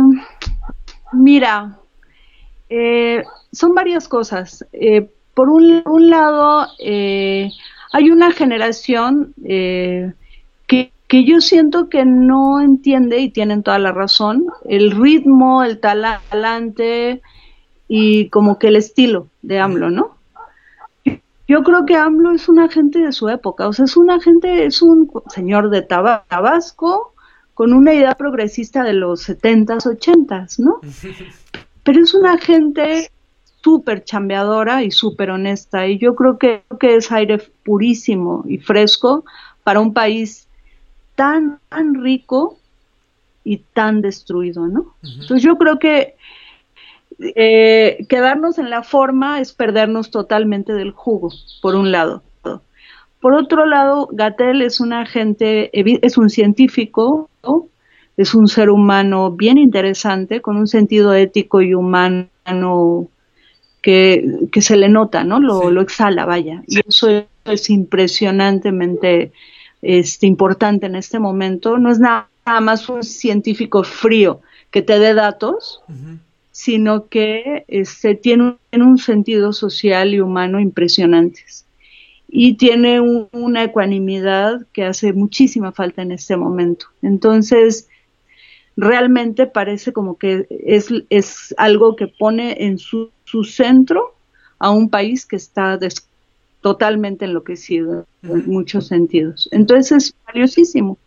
Por otro lado, está un pueblo que efectivamente está acostumbrado a este, beber Coca-Cola y a beber Televisa y TV Azteca y que eso lo ha vuelto diabético, gordo y enfermo, ¿no?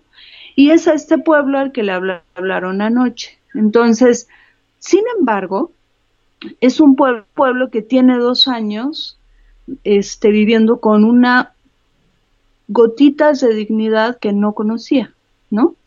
Este, o sea, están recibiendo apoyo, están de alguna manera siendo vistos, están siendo visitados y, están empezando a, preguntarse cosas y a reflexionar sobre cosas que no habían tenido chance de hacer. Entonces, ya no son borregos como aparentemente eran, ya, es, ya empiezan a, a preguntarse cosas. Yo oigo a la gente, yo vivo en una zona este, interesante porque es, es, una zona ejidal, es un pueblo cañero. Entonces, es gente que tradicionalmente debió haber sido priista o panista, porque son muy esos, pues se han vuelto este, morenos, pero las, las, razones por las que se han vuelto morenos son porque sienten que sus raíces agrarias tienen algo que ver con, con López Obrador. Es decir, López Obrador ha conectado con raíces que para nosotros la clase media y la clase académica y la clase intelectual no entendemos mucho. Pero él conecta con cosas, con, raíces más profundas de este México, que es el 90% de la población, y creo que ha, que ha, este, ha entrado como en comunicación con cosas más útiles que muchos de nosotros no entendemos. Y yo creo que esa parte con la que ha conectado es la que va a resonar en la gente, más allá de una, un berrinche de una televisora, ¿no? Yo creo que va por... ¿Tú crees? Sí, pues claro, porque, bueno, eso fue lo que lo hizo ganar ahora, ¿no? Porque la gente es como un... Eh, se hizo resistente, ¿no? A, eh, cualquier tipo de propaganda que, había. Y yo creo que eso, pues, fue algo que realmente...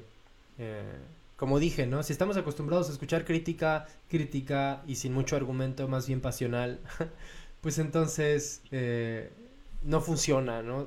Tenemos que cambiar nuestro nivel de discusión, nuestro nivel de argumentación para poder justificar eh, ciertos, incluso nuestro posicionamiento político, porque si no, incluso hasta creo que nuestro sentido de, para nuestra identidad, todo se cuestiona, ¿no? Si, si tenemos ese tipo de argumentos que, que, no, que no son tan, eh, digamos, eh, tan concretos, no, no, se, no, no se valen de, de argumentos válidos, ¿no? Sino más bien, como dijiste tú, eh, un poco de berrinches. Bueno, Vina, tengo ahora que, que, terminar. Como has visto, han sido conversaciones bastante pequeñas. Eh, pero, para, bueno, para irnos ahora a Estados Unidos, eh, muchas gracias por compartirnos ah, ah. Eh, tu, tu, bueno, tu visión, cómo, cómo la llevas. y estamos en contacto. Gracias por seguir también el, proyecto, por ser parte, por, por, estar escuchando los podcasts también cuando están. Y bueno, estamos en contacto, ¿no? Claro que sí, un saludo enorme. Un saludo. Gracias. Que esté todo bien allá en México y mucha mucha motivación para, para que sigas con esa con ese espíritu eh, la cuarentena. Gracias. Nos vemos, mira. Sí, un abrazo. Adiós. Hasta luego. Nuestra siguiente llamada va a ser con Estados Unidos y ya les juro que vamos a terminar esto pronto. Eh, sería la penúltima persona. Eh, y después regresamos otra vez a España. Hola Juan. Hola, ¿cómo estás? Hola, muy bien, ¿y tú? bien, gracias. Oye, estabas enfermo, ¿no? Ahora te ves muy bien, ¿qué pasa? no, no, no, eh, mira, la semana pasada me enfermé de, la garganta, tenía una... Tuve una infección de la garganta y esta semana me llegó al estómago, así es que... Wow. ¿Tomaste antibiótico o algo? No, vino el doctor y, me inyectó ayer, así es que... Este... Ok, bueno, por eso estás muy bien ahora. Y...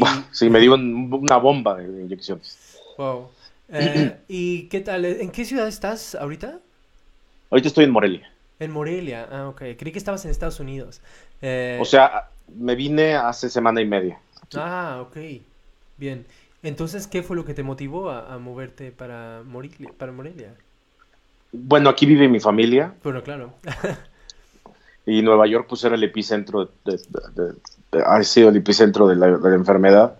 Eh, las cosas no se veían bien y al final eh, la verdad es que se veían los supermercados, no sin cosas, pero eh, sí ya se empezaban a vaciar. Entonces ya era un poquito preocupante la, la situación. Y pues decidí, además de eso, tú sabes que yo soy artista y pues se nos, se nos fue todo el trabajo. Ok, claro. Entonces, eh, digo, yo sigo teniendo mi departamento allá, tengo roommates y todo, pero dije, bueno, me quedo aquí, tengo que pagar todavía luz, tengo que pagar comida, tengo que pagar cosas así. Eh, en cambio, si me voy allá, pues mi familia puedo estar sin pagar comida, sin pagar luz, sin pagar cosas así, y pagando la renta nada más de Nueva York, ¿no? Y entonces, Ay, perdón. no, sé cómo usar esto, perdón. Ya. bueno, eh, entonces cuéntanos, ¿cómo, eh, ¿cómo viste las cosas allá? Porque lo que llega de noticias sobre Estados Unidos, eh, de por ejemplo, la manera en la que Donald Trump está gestionando esto y que dice, yo soy el que tiene el poder aquí, ¿no? no van a... no permite mucho que los estados... O bueno, ¿Qué es lo que está pasando? ¿Sigues un poco tú esta cuestión política también allá en Estados Unidos? Sí, sí, sí. De hecho, eh, eh, bueno, Trump es mucha lengua, ¿no? Y poca acción. Em, ayer, por ejemplo, le respondió el gobernador como muy bien, brillantemente a, Trump, que decía que, eh, pues, ellos habían mandado construir juntos un hospital en el, en el Yerbit Center, creo que es donde, y de hecho yo estuve ahí cuando perdió Hillary, porque bueno, yo no le iba a Hillary, pero al final pues ya, ya no quedaba otro. Y eh, hicieron 2.500 camas ahí, de las cuales no se utilizaron, creo que se utilizaron el 40%, que qué bueno que se hayan utilizado el 40%. Sin embargo, pues es prevención y como lo que le dijo en la cara a Trump es, nosotros utilizamos las cifras que ustedes nos dieron, que tu gobierno nos dio, que iban a millones de enfermos y ahorita nosotros estamos bajando la curva. Entonces, eh, eh, el pleito entre gobernadores y Trump es, es lo que estoy viendo y se está replicando en México también, ¿no? Un poco. El pleito entre empresarios eh, de un bando y, como yo lo leo, Andrés Manuel y Salinas Pliego contra López Gatel en este momento. Que es lo que ayer TV Azteca estaba diciendo, ¿no? ya salgamos, no le hagamos caso a López Gatel, no, no, eh, eh, que fue totalmente responsable. Yo creo que Andrés Manuel tampoco cree en eso, en la distancia social. Mm. Lo hizo ver hace tres semanas, era su mismo discurso hace tres semanas, y ahora eh, alguien muy allegado, Andrés Manuel, que es Salinas Pliego, lo está haciendo en su medio de comunicación, que llega mucha gente, eh, de manera muy responsable para mí, las dos posturas. Sí. Em, y bueno, en Estados Unidos, lo que veía yo, las imágenes en Estados Unidos, era que todo el mundo se guardó.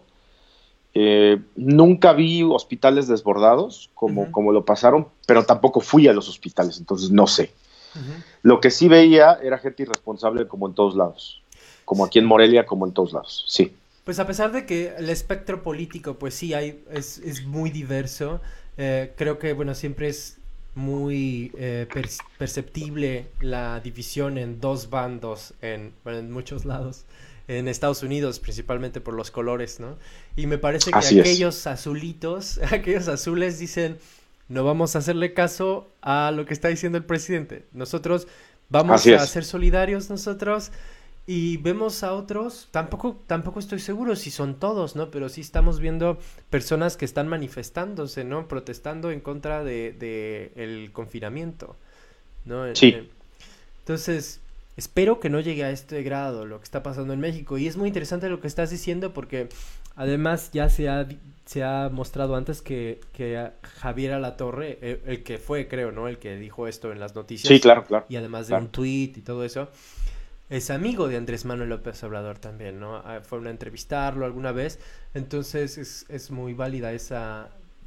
Es, muy raro. Sí, es muy raro, es muy... Es muy raro lo que está pasando, porque no ha habido... No ha habido una declaración de presidencia o, de Palacio eh, en contra.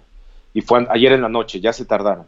Sí a ver qué va a pasar, ¿no? Además, Gatel, que me parece, no sé, yo creo que tú qué piensas, ¿no? Hasta las personas que no, que no eh, tienen ninguna afinidad con Andrés Manuel, Manuel López Obrador, me parece que, que, tenían, que tenían cierto respeto hacia Gatel, ¿no? De todas maneras. Yo creo que, eh, digo, yo, eh, yo no tengo ninguna afinidad a ningún gobierno. De hecho, siempre critiqué a Peña Nieto, critiqué a Calderón, a Fox, y sigo criticando a Andrés Manuel. No tengo afinidad con, con él tampoco, porque a mi humilde opinión, es igual que los demás. Eh, pero sí por López Gatel, fíjate que sí me sorprendió mucho, me sorprendió la manera de explicar. Sin embargo, eh, también es válida la, la, otra posición, por ejemplo, del gobierno de Bonilla, ¿no? De decir, pues nosotros tenemos 79 muertos y ustedes siguen teniendo que tenemos 33 o 39. Entonces, creo que ahí es una falta de comunicación y de organización como, he tenido, como la ha tenido este gobierno hasta ahora no hay organización, no sé quién maneje eh, la comunicación del, presidente y de todo el gobierno, que es pésima. Eh, hay demasiados escándalos, demasiada, demasiada, demasiada pólvora en el, ambiente y una chispita puede explotar, ¿no? Entonces creo que se le están jugando mucho para, para mi, a mi parecer sí. Eh, en el gobierno de, de Andrés Manuel. Em, eh, seguido con Estados Unidos, pues sí, eh, eh, esta pandemia en lugar de, juntarnos y de unirnos, nos está dividiendo todavía más, ¿no? Y lo veo de los, del bando de los empresarios de decir, no voy a cerrar porque se me va a caer mi negocio, y del bando de la gente que le va a, de la gente popular, ¿no? que también pues tienen sus negocios. que también tienen sus negocios, claro, por supuesto, todos tienen sus negocios y todos sufren. Pero en lugar de unirnos, en lugar de decir, eh, ¿sabes qué? Pues vamos a echarle ganas. Tú y yo somos igual, o sea, somos, estamos en la misma posición, nada más que obviamente, pues yo estoy arriba y tú estás abajo, yo estoy abajo y tú estás arriba, pero es lo mismo, todos estamos perdiendo dinero, todos estamos perdiendo trabajos, todos estamos confinados. Eh, yo cómo te puedo ayudar, yo cómo te puedo apoyar y tú cómo me puedes apoyar a mí, ¿no? Eh, creo que eso no lo estamos viendo. Todo es ventaja política en cualquier tipo de gobierno y en cualquier país. Y eso a mí me ha decepcionado mucho. Y a la gente, un poquito más saliéndonos de la política, aunque es real que la política está en todos lados, ¿cómo la ves? Eh, especialmente si tienes la oportunidad de hacer una comparación entre lo que percibes en Estados Unidos y México. Pues mira, en Nueva York la gente estaba asustada. De verdad estaba asustada. Eh, vamos de nuevo, no, no a la división política, pero a la división de creencia. En el sentido en el que, pues yo no creo, a mí me vale, yo salgo, yo compro, yo juego, o sea, de verdad hay mucha gente, yo salí varias veces al, supermercado eh, y salí una vez a llevarle a, un amigo eh, eh, un poco de despensa y veías todos los parques en, por el Bronx, por donde yo vivo, donde tiene su casa, llenos, llenos de chavos y de niños. Yo sé que es muy difícil estar adentro. O sea, yo llevo semana y media en una recámara aquí en mi casa, en cuarentena, y te juro que yo creo que me he enfermado por la misma ansiedad de no poder ni salir ni, ni, nada, ¿no? Entonces, eh, ahora acá en México es más palpante. Yo llegué hace, eh, hace, no este domingo pasado, sino el antepasado. La Ciudad de México estaba prácticamente desierta, aunque había un poco de tráfico, eh, pero al llegar a Morelia, en la entrada, un tianguis popular sin ninguna restricción, vendían, se veía toda la ropa que vendían como de 5 pesos, yo pensé, que no es primordial, y estaba abarrotado la cosa. Sí.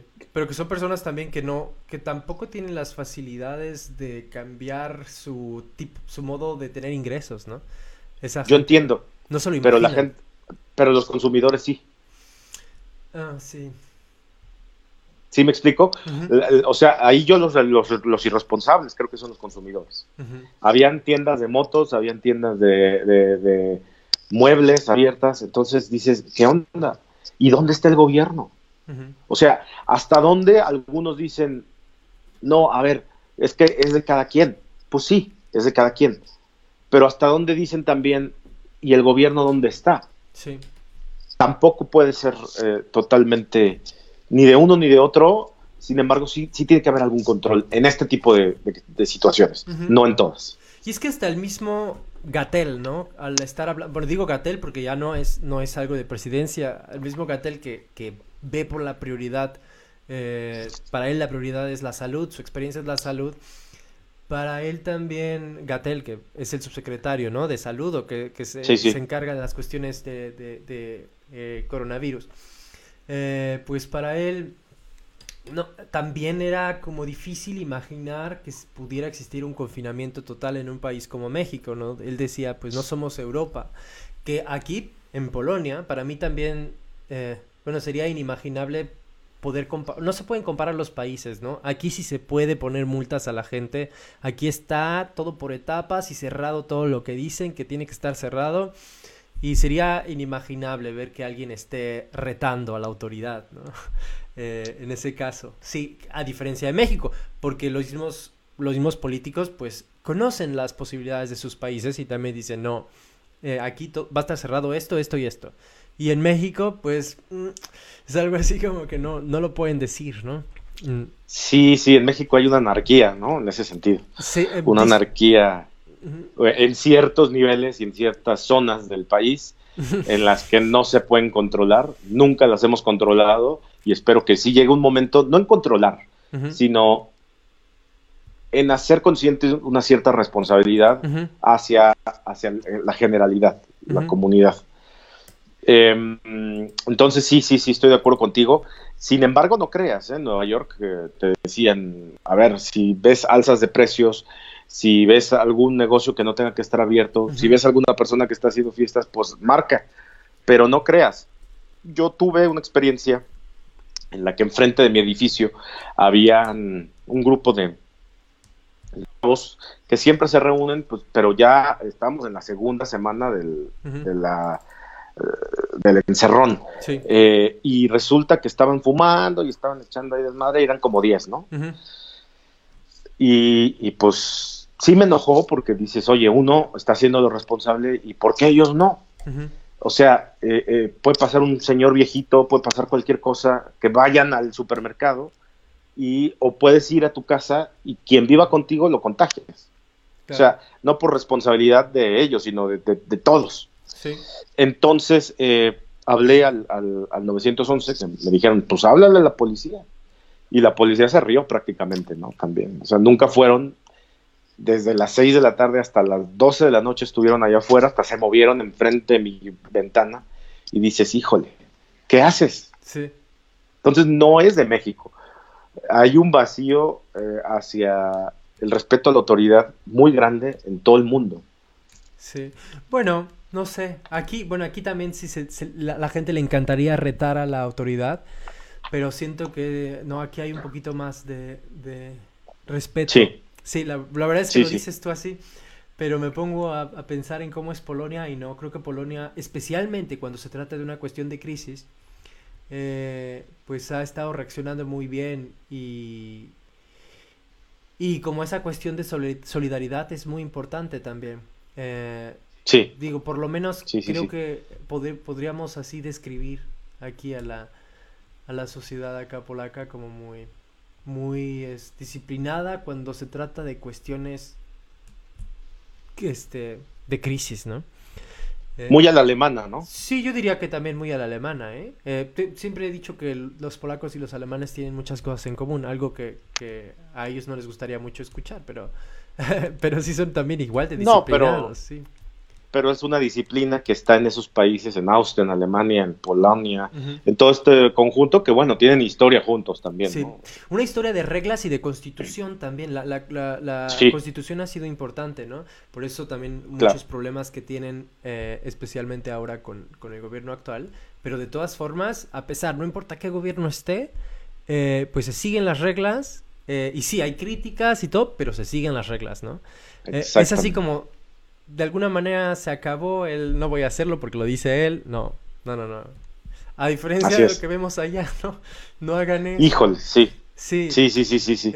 Este, fíjate, te voy a dar un ejemplo muy rápido nada más. En Nueva York, eh, los, eh, los judíos ortodoxos es otro problema muy grande uh. y en donde hubieron, en donde hubieron, en donde, perdón, en donde hubo muchos contagios. Sí. Eh, eh, hay un video en donde la policía les está incitando a pues que, se retiren, ¿no? En un Shabbat, en un viernes, y se ven cientos de, en Brooklyn, cientos de, judíos ortodoxos eh, que no acatan las reglas, que les vale gorro y que no, entonces grupos así, no, no estoy diciéndolo nada más para los judíos ortodoxos. Exactamente, no, no, eh, es ver cómo tratarían personas que que no reconocen quizá a la ley, ¿no? Yo creo. Exactamente. Más bien, no importa cuál sea, ya, ya sea que estés en, en la parte derecha, la parte izquierda, el no acatar Las, las, reglas en un momento de crisis es, es crucial, ¿no? Está... Así es. Es que mal. Bueno, eh, Juan, muchas gracias por habernos dedicado unos minutos. De verdad es muy eh, enriquecedor escuchar una, una comparación eh, de alguien que lo vivió de, una manera tan cercana en el epicentro en Nueva York. Y qué bueno que estás en México de nuevo y, esperemos que salgas, bueno, ya estás bien, ¿no? ¿Ya, cuándo acabas la cuarentena? El domingo en la tarde. Domingo en la tarde, sí. Ya vas a poder hacer un mexicano más. Ir a la sala. ir a la cocina, ir a la sala, ir al baño. tienes todo tu itinerario, ya veo. ya, ya, ya. Bueno. Muy bien, Alexis, pues te agradezco mucho. Que estés muy eh, bien. Muchos saludos. Espero verte pronto. Igualmente. Saludos, Juan. Adiós. Hola. Hola, Javi. Pensé que ya no ibas a tomar mi llamada después de tanto tiempo ahí. Sí, pues casi. Pues casi. Te agradezco. de mandarte al carajo, pero bueno. No, eh, no puedes decir palabras en, en lives. Una palabra fea. Bueno, ¿cómo estás? Bueno, dime. Eh, muy bien, muy bien. Bueno, confinado, pero bueno. Sí. Eh, además que también huiste de, de, uno de los epicentros, ¿no? De Madrid. ¿A dónde te fuiste? Sí, bueno, a ver, como eh, no se implementaron restricciones de movilidad hasta que estaba bastante avanzada la cosa aquí en España, eh, yo tuve la opción de poder moverme a casa de mis padres en el sur, en Andalucía. Y claro, pues evidentemente prefieres estar en una casa grande, soleada, pues rodeado de familias, no solo en un piso en Madrid, donde lo único que tienes es una pequeña ventana. Y, hombre, pues sí, tuve la suerte de venirme. A ver, parece Pero, sí. Parece que esto nos, nos, nos ha dado, ha quedado claro que las ciudades no son habitables, ¿no? No son lugares tan... Bueno, a menos usted, en Madrid está, por ejemplo, el retiro, ¿no? El parque, pero sin la naturaleza. En España la situación Sí, no, a ver, la situación en España es muy dramática. Entonces, eh, las medidas que se han tomado a posteriori, una vez que ya estaba avanzada, muy, muy avanzada la cosa aquí, no sé si estaréis viendo las noticias y tal, eh, el gobierno es como que ha intentado, a mi punto de vista, hablo siempre, ¿eh? no, no soy yo ninguna referencia, pero lo que no que ha intentado pues solventar un poco a base de poner medidas súper restrictivas y entonces aquí es completamente imposible salir algo más que vaya más allá de lo que sea eh, necesidades básicas tales como pudieran ser ir al supermercado, la farmacia o ahora esta semana, lunes pasado, eh, la gente volvió a, los, eh, a sus trabajos habituales que no eran de primera necesidad. O sea, porque estuvimos dos semanas en las que solo podían ir a trabajar aquellas personas que fuesen o bien industrias que estuvieran directamente eh, enlazadas con lo que fuese el ámbito sanitario, como yo que sé, una fábrica que surta de guantes o cualquier tipo de material, eh, han, estado pues esa gente trabajando. Luego este lunes sí que nos hemos incorporado todos de nuevo, pero solo podemos ir a eso, al trabajo. O sea, no hay un tiempo de poder ir a hacer deporte o poder salir a pasear. Entonces está siendo duro, sí. Ahora mismo la ciudad y el pueblo es un poco lo mismo, porque no puedes salir de casa. Oye, de casualidad, porque yo no te puedo ver, ¿de casualidad puedes prender tu cámara o...? Eh, la verdad es que no contaba con ello, no dispongo de material ahora mismo. Ah, ok, no te preocupes. Bueno, es una pregunta, eh, por eso. Sí, vale. Eh, vale. Eh, bueno, tienes suerte de estar viviendo cerca de tu familia también. supongo que es mejor pasar este tiempo cerca de, cerca de tus seres queridos y, y en una casa más grande. Claro, el apoyo emocional de, de poder estar acompañado es muy, es muy, muy necesario. Eh, no sé, yo me dejé uno de los compañeros de piso allí en Madrid y él se ha quedado solo. O sea, él lleva más de un mes solo en un piso. O sea, ese, es el, su salud mental no puede estar bien. ¿Tienes contacto con él? Sí, hablamos con él de vez en cuando, intentamos de que no se sienta tampoco completamente abandonado porque no lo está, tiene su familia y tal, pero eh, quiera que no, no es lo mismo estar en casa con alguien, hablar. Claro. A estar solo. Especialmente por la cuestión, yo creo, cultural, ¿no? Eh, tanto los españoles como yo creo los latinoamericanos, pues estamos más acostumbrados a, a estar entre las personas, a tener contacto. Eh, y eso creo que puede ser algo fuerte. Bueno, lo digo porque, por ejemplo, creo que acá en Polonia, por ejemplo, la gente está un poco más acostumbrada a, a poder estar solos, a ser un poco más autónomos. Bueno, a ver, la, la, gente quisiera vivir sola ¿eh? también en España, pero, pero si quieres vivir en una gran ciudad como, ¿Te refieres a salir eh, lo que sería vida de ocio, vida social? Sí, vida social, exactamente. sí, claro, sí, sí. Y puedes vivir solo, pero también porque vas a tener mucha vida social, ¿no? Sí, a ver, evidentemente todos he sabido que los países mediterráneos tenemos esa, esa cultura de, de hacer piña, por así decirlo, de juntarse, reunirse. Y, los actos sociales al final son todo eso. Siempre es amigos, reuniones, abrazos y todo esto, cortarlo de repente así de raíz, pues frustra, claro que sí. ¿Y qué haces tú para, para poder sentirte bien en este tiempo? además de estar con tu familia. Bueno, yo soy de los pocos afortunados que puede seguir desarrollando su trabajo desde casa. Entonces, al final, pues ahí tienes una evasión en la que invierte una cantidad de horas al día, pues incluso más de lo que sería tu jornada laboral, porque es que simplemente necesitas poner el tiempo en algún sitio. Y pues intentas ponerte horarios, hacer unas rutinas, hacer algo para que al final el cuerpo se acostumbra. Pero evidentemente no es lo mismo acostumbrarte en una casa de 120 metros que en un piso de 40. Claro. Es muy distinto. Y además, bueno, eh, por ahí eh, tienes acceso a un gimnasio, ¿no? A pesar... Eh, si lo tienes, ¿no? Acceso al gimnasio. No, bueno, es, simplemente que tenemos...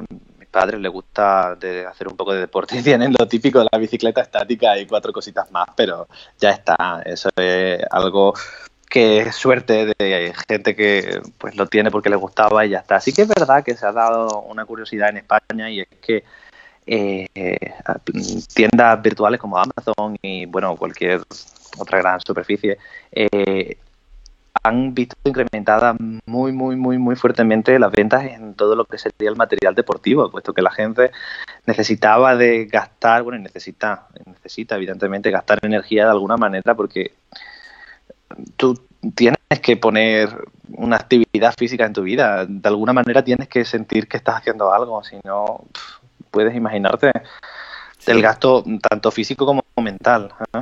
Sí, sí, bueno, yo lo siento, claro, no, no, no es algo que está, no es algo aislado lo que te está pasando. Evidentemente, evidentemente. Le está pasando a gente en todo el mundo y creo que sí, es una muy buena manera realmente de, de bueno, controlar eh, nuestra psique, ¿no? De hacernos sentir mejor. Sí, sí, de alguna manera sí. Eh, en España incluso la televisión eh, ha puesto un programa por las mañanas en las que sale como un chico dando unas clases de gimnasia y tal para que la gente, la población desde casa pueda hacer algo, ¿sabes? Porque este sedentarismo que estamos obligados a realizar no es bueno para la, para la salud, evidentemente. Y bueno, ahora cómo te sientes tú? Ahora que estás, eh, ¿crees que te, has adaptado ya a esta nueva realidad? ¿Qué remedio? Eh, ahora mismo me hallo en un, en un resignación, podríamos decir. ¿Qué vas a hacer? Aguantar y ya está. Sí que es verdad que ves con, con una luz muy incierta lo que se puede venir al futuro, eh, cara al verano, cara a todos los planes que puedes tener en mente, de decir, va, este verano me quiero ir a tal sitio, quiero ir con los amigos a la playa, bueno, todo eso ahora mismo está en el aire. Nadie sabe cómo va a ser las restricciones en, en, en esos espacios, como, bueno, televisión habla de que habrá tipos de distanciamiento en, en playas y tal, pero nadie sabe exactamente cómo se van a aplicar ni en qué situación nos vamos a ver. Es lo que estaba pensando, que creo que es una buena... Eh, los gobiernos tienen que tomar como prioridad también este, repensar en cómo, cómo hacer que la gente se sienta bien eh, en estas condiciones, ¿no? Como cuál es la distancia que se puede, desarrollar ciertos programas para, para no seguir con el confinamiento nada más así porque sí, ¿no? Claro, claro. Eh, la gente tiene un clamor social eh, respecto a los niños, por ejemplo, de que en España se pidió a la población que empezaran el confinamiento. A ver, la semana del 9, sí, justo después de la manifestación del Día de la Mujer y tal, aquel fin de semana, de, o sea, el fin de, el fin de semana de esa semana fue cuando hizo el gobierno el anuncio. Entonces, desde aquel día, desde ese fin de semana, los niños están confinados en casa y no pueden salir. Piensa que los papás pueden ir al supermercado, van a trabajar, van a algún sitio, pero los peques están encerrados, no salen. Ahí es donde se ve verdaderamente la dureza del confinamiento en España. Y sí, sí, ahora mismo todo es un caos en ese aspecto, incluso la educación, ahora mismo no saben bien qué van a hacer, no saben cómo van a hacer el, un aprobado general, quién prueba, quién no, no saben lo que va a ocurrir. Así que con el turismo tampoco sabemos qué va a ocurrir en verano. No, nadie lo sabe. Pues nos queda esperar. Supongo que la respuesta es del gobierno es nos queda esperar a la vacuna, ¿no? ¿Quién sabe? ¿Quién sabe? No sé. No sé. Em, evidentemente yo no soy una persona que pueda hablar desde un, más allá de su propia opinión, pero al final veo, sí que puedo hablar quizás de, lo que siento que la gente está empezando a, pensar y cómo la gente empieza a, quizá a ver que le pesa ya el estar encerrados tanto tiempo y que no vean una solución, no vean una fecha en la que puedan empezar a retomar la normalidad. En otros países sí que pueden hablar de la famosa desescalada, como le dice, pero aquí es que aún ni se plantea sobre la mesa. Entonces, yo creo que el no tener una meta, una fecha, es lo que está también causando este desgaste a la población. Sí, bueno, y es que el de ustedes fue un poco, me parece que fue un poco más este, restrictivo que el de aquí de Polonia, por, bueno, pues cuestiones obvias, la manera, lo, lo, que, lo que sucedió, el número de infectados y demás. Eh, y bueno, tampoco tampoco puedo decir. Yo creo que eso es lo que no les permite tampoco, no les da tanto, tanto campo para maniobrar, ¿no? Decir cuándo podemos hacer eso. Claro, todo esto viene siempre de, de, que recogen lo que siembras, ¿no? Al final, el país reaccionó de forma tardía a, la necesidad que venía impuesta por lo que se nos presentaba. Hablan de que sí que habían gente preparada, cualificada del sector, investigadores, científicos, que le pedían al gobierno que no se realizaran actividades pues que comprendiesen la reunión de, grandes números de personas.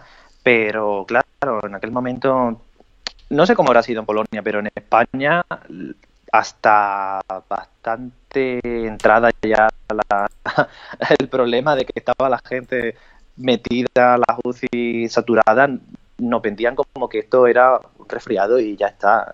Nadie temía el virus. Yo creo que en México pasó un poco igual, ¿no? El presidente decía que esto se curaba con tequila. bueno, me lo imagino que podría decirlo, pero también... Algo así decía, ¿no? Si, no recuerdo mal. Entonces como que nadie quería ver lo que venía y se tomaron las medidas de forma tardía. Entonces, claro, ahora pues si ya está la pandemia, si está extendido el virus, ahora lo único que puedes hacer es intentar frenar un poco, pero claro, si miras casos como el de Portugal, en el que quizás empezaron a hacer pues algunas medidas antes de que ya estuviese tan expandido el virus, pues ves que hay muchísimos menos muertos y bueno, yo creo que ellos lo tendrán más fácil para volver a la normalidad, evidentemente.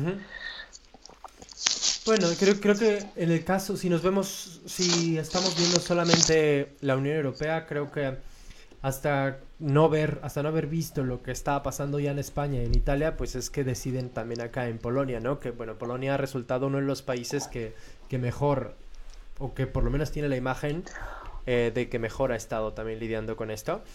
Pero pues al mismo tiempo no tiene el mismo número de infectados. Eh. Claro, yo creo que también en Polonia eh, ha habido por parte de los medios de comunicación se ha brindado la información de una forma diferente, porque recuerdo que en España, o sea, yo veía en España desde aquí ya, pues, Instagram, de, los compañeros, de los amigos que tengo de allí, poniendo imágenes de los supermercados que estaban sufriendo desabastecimiento, antes de que en España pasara nada, antes de que en España se hablase. O sea, en España todavía nos reíamos de aquellos, de los memes de los chinos con una garrafa metida en la cabeza, porque mm. cosas así.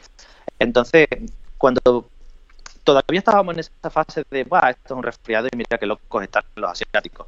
Eh, yo veía ya algunos, algunas stories y tal de amigos de allí que estaban los supermercados, pues la gente estaba preparando de alguna manera. Entonces yo creo que los medios de comunicación hablaron del virus de otra manera para que quizá infundiese algún tipo de, preocupación en la población y cuando ha llegado la necesidad la gente estaba más preparada.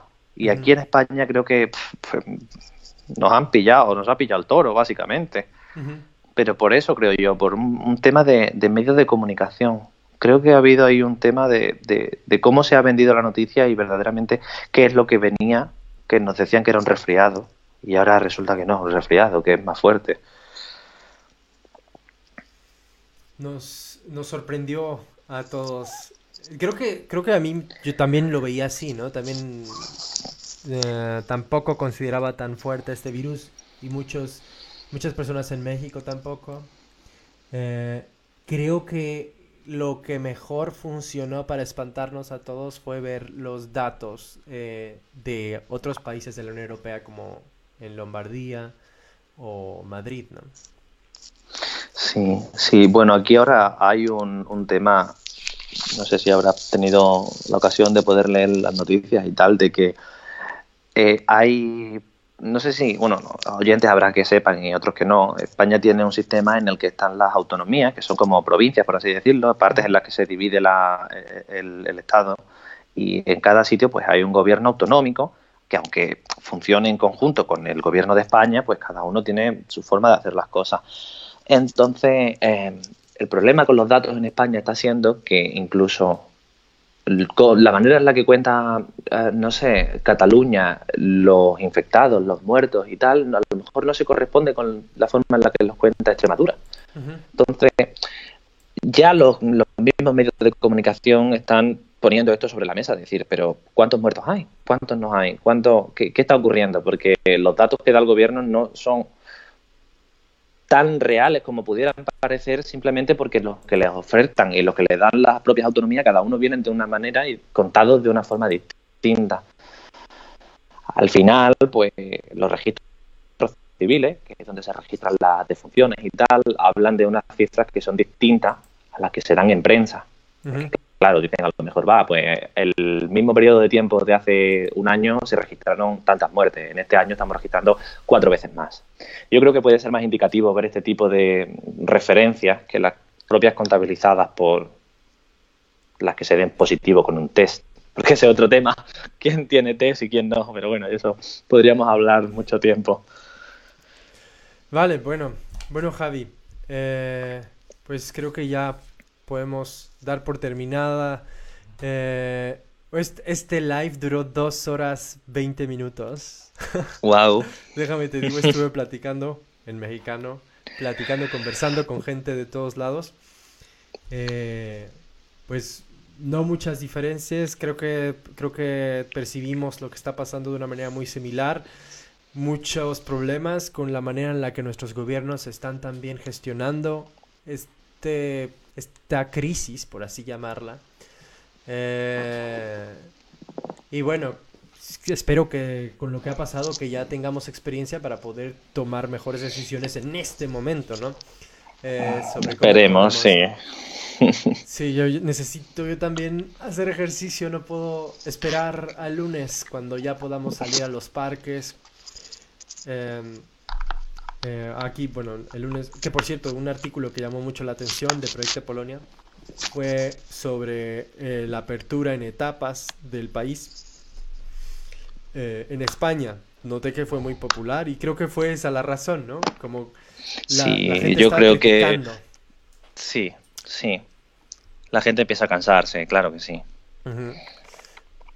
Y bueno, pero pues aquí sí se puede de alguna manera, creo, por, por, los números, ¿no? Y de todas maneras la gente es crítica y dice, bueno, también mezclan la política, con mucha razón también, pero eh, como en, en España, ¿no? Supongo que también es similar. Claro, al final, aunque aquí la, el gobierno y la oposición ha intentado tener un, una postura digamos, conciliadora. Uh -huh. Al final esto se convertirá en un arma arrojadiza y será tema para poder, pues nada, batallar en gobierno y en política. Y es lo que nadie quisiera, pero ocurrirá, porque uh -huh. hay mucho, eh, están habiendo muchas muertes y alguien tiene que hacerse responsable. Exactamente. Ya están hablando también ahí de demandas, ¿no? Bueno, es un tema complicado porque no estoy seguro si el gobierno incluso estaba intentando promulgar algún tipo de de manera en la que blindarse Ajá. por el estado de excepción y tal para que no puedan haber reclamaciones y tal en cuanto a, bueno, pues imagina un sanitario que se ha contagiado del virus y ahora alega que no tuvo pues los equipos de protección pertinentes. Mm. Cualquier otro momento hubiese sido pues un accidente laboral y, con el agravante de que se estaba viendo expuesto a una situación en la que no debía estar puesto que no tenía esos materiales. Pues creo que intentan hacer algo así como para evitar que esto pueda llegar a tribunales. Pero mm, eh, es, ya hablar por hablar, no estoy seguro, ¿eh? Pero me suena de haber leído algo. Sí, bueno, eh, es tu percepción y eso era lo que queríamos escuchar. Eh, bueno, Javi, terminamos. Ahora sí, ya uh, claro que horas, 25 minutos hablando. Tienes la garganta seca ya. bueno.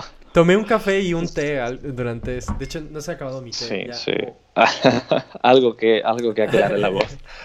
Bueno, nada, solo me gustaría despedirme y, nada, esperar que todos los oyentes tengan la suerte como tengo yo de que nadie de mi familia haya sido visto por este problema que estamos teniendo, por esta enfermedad.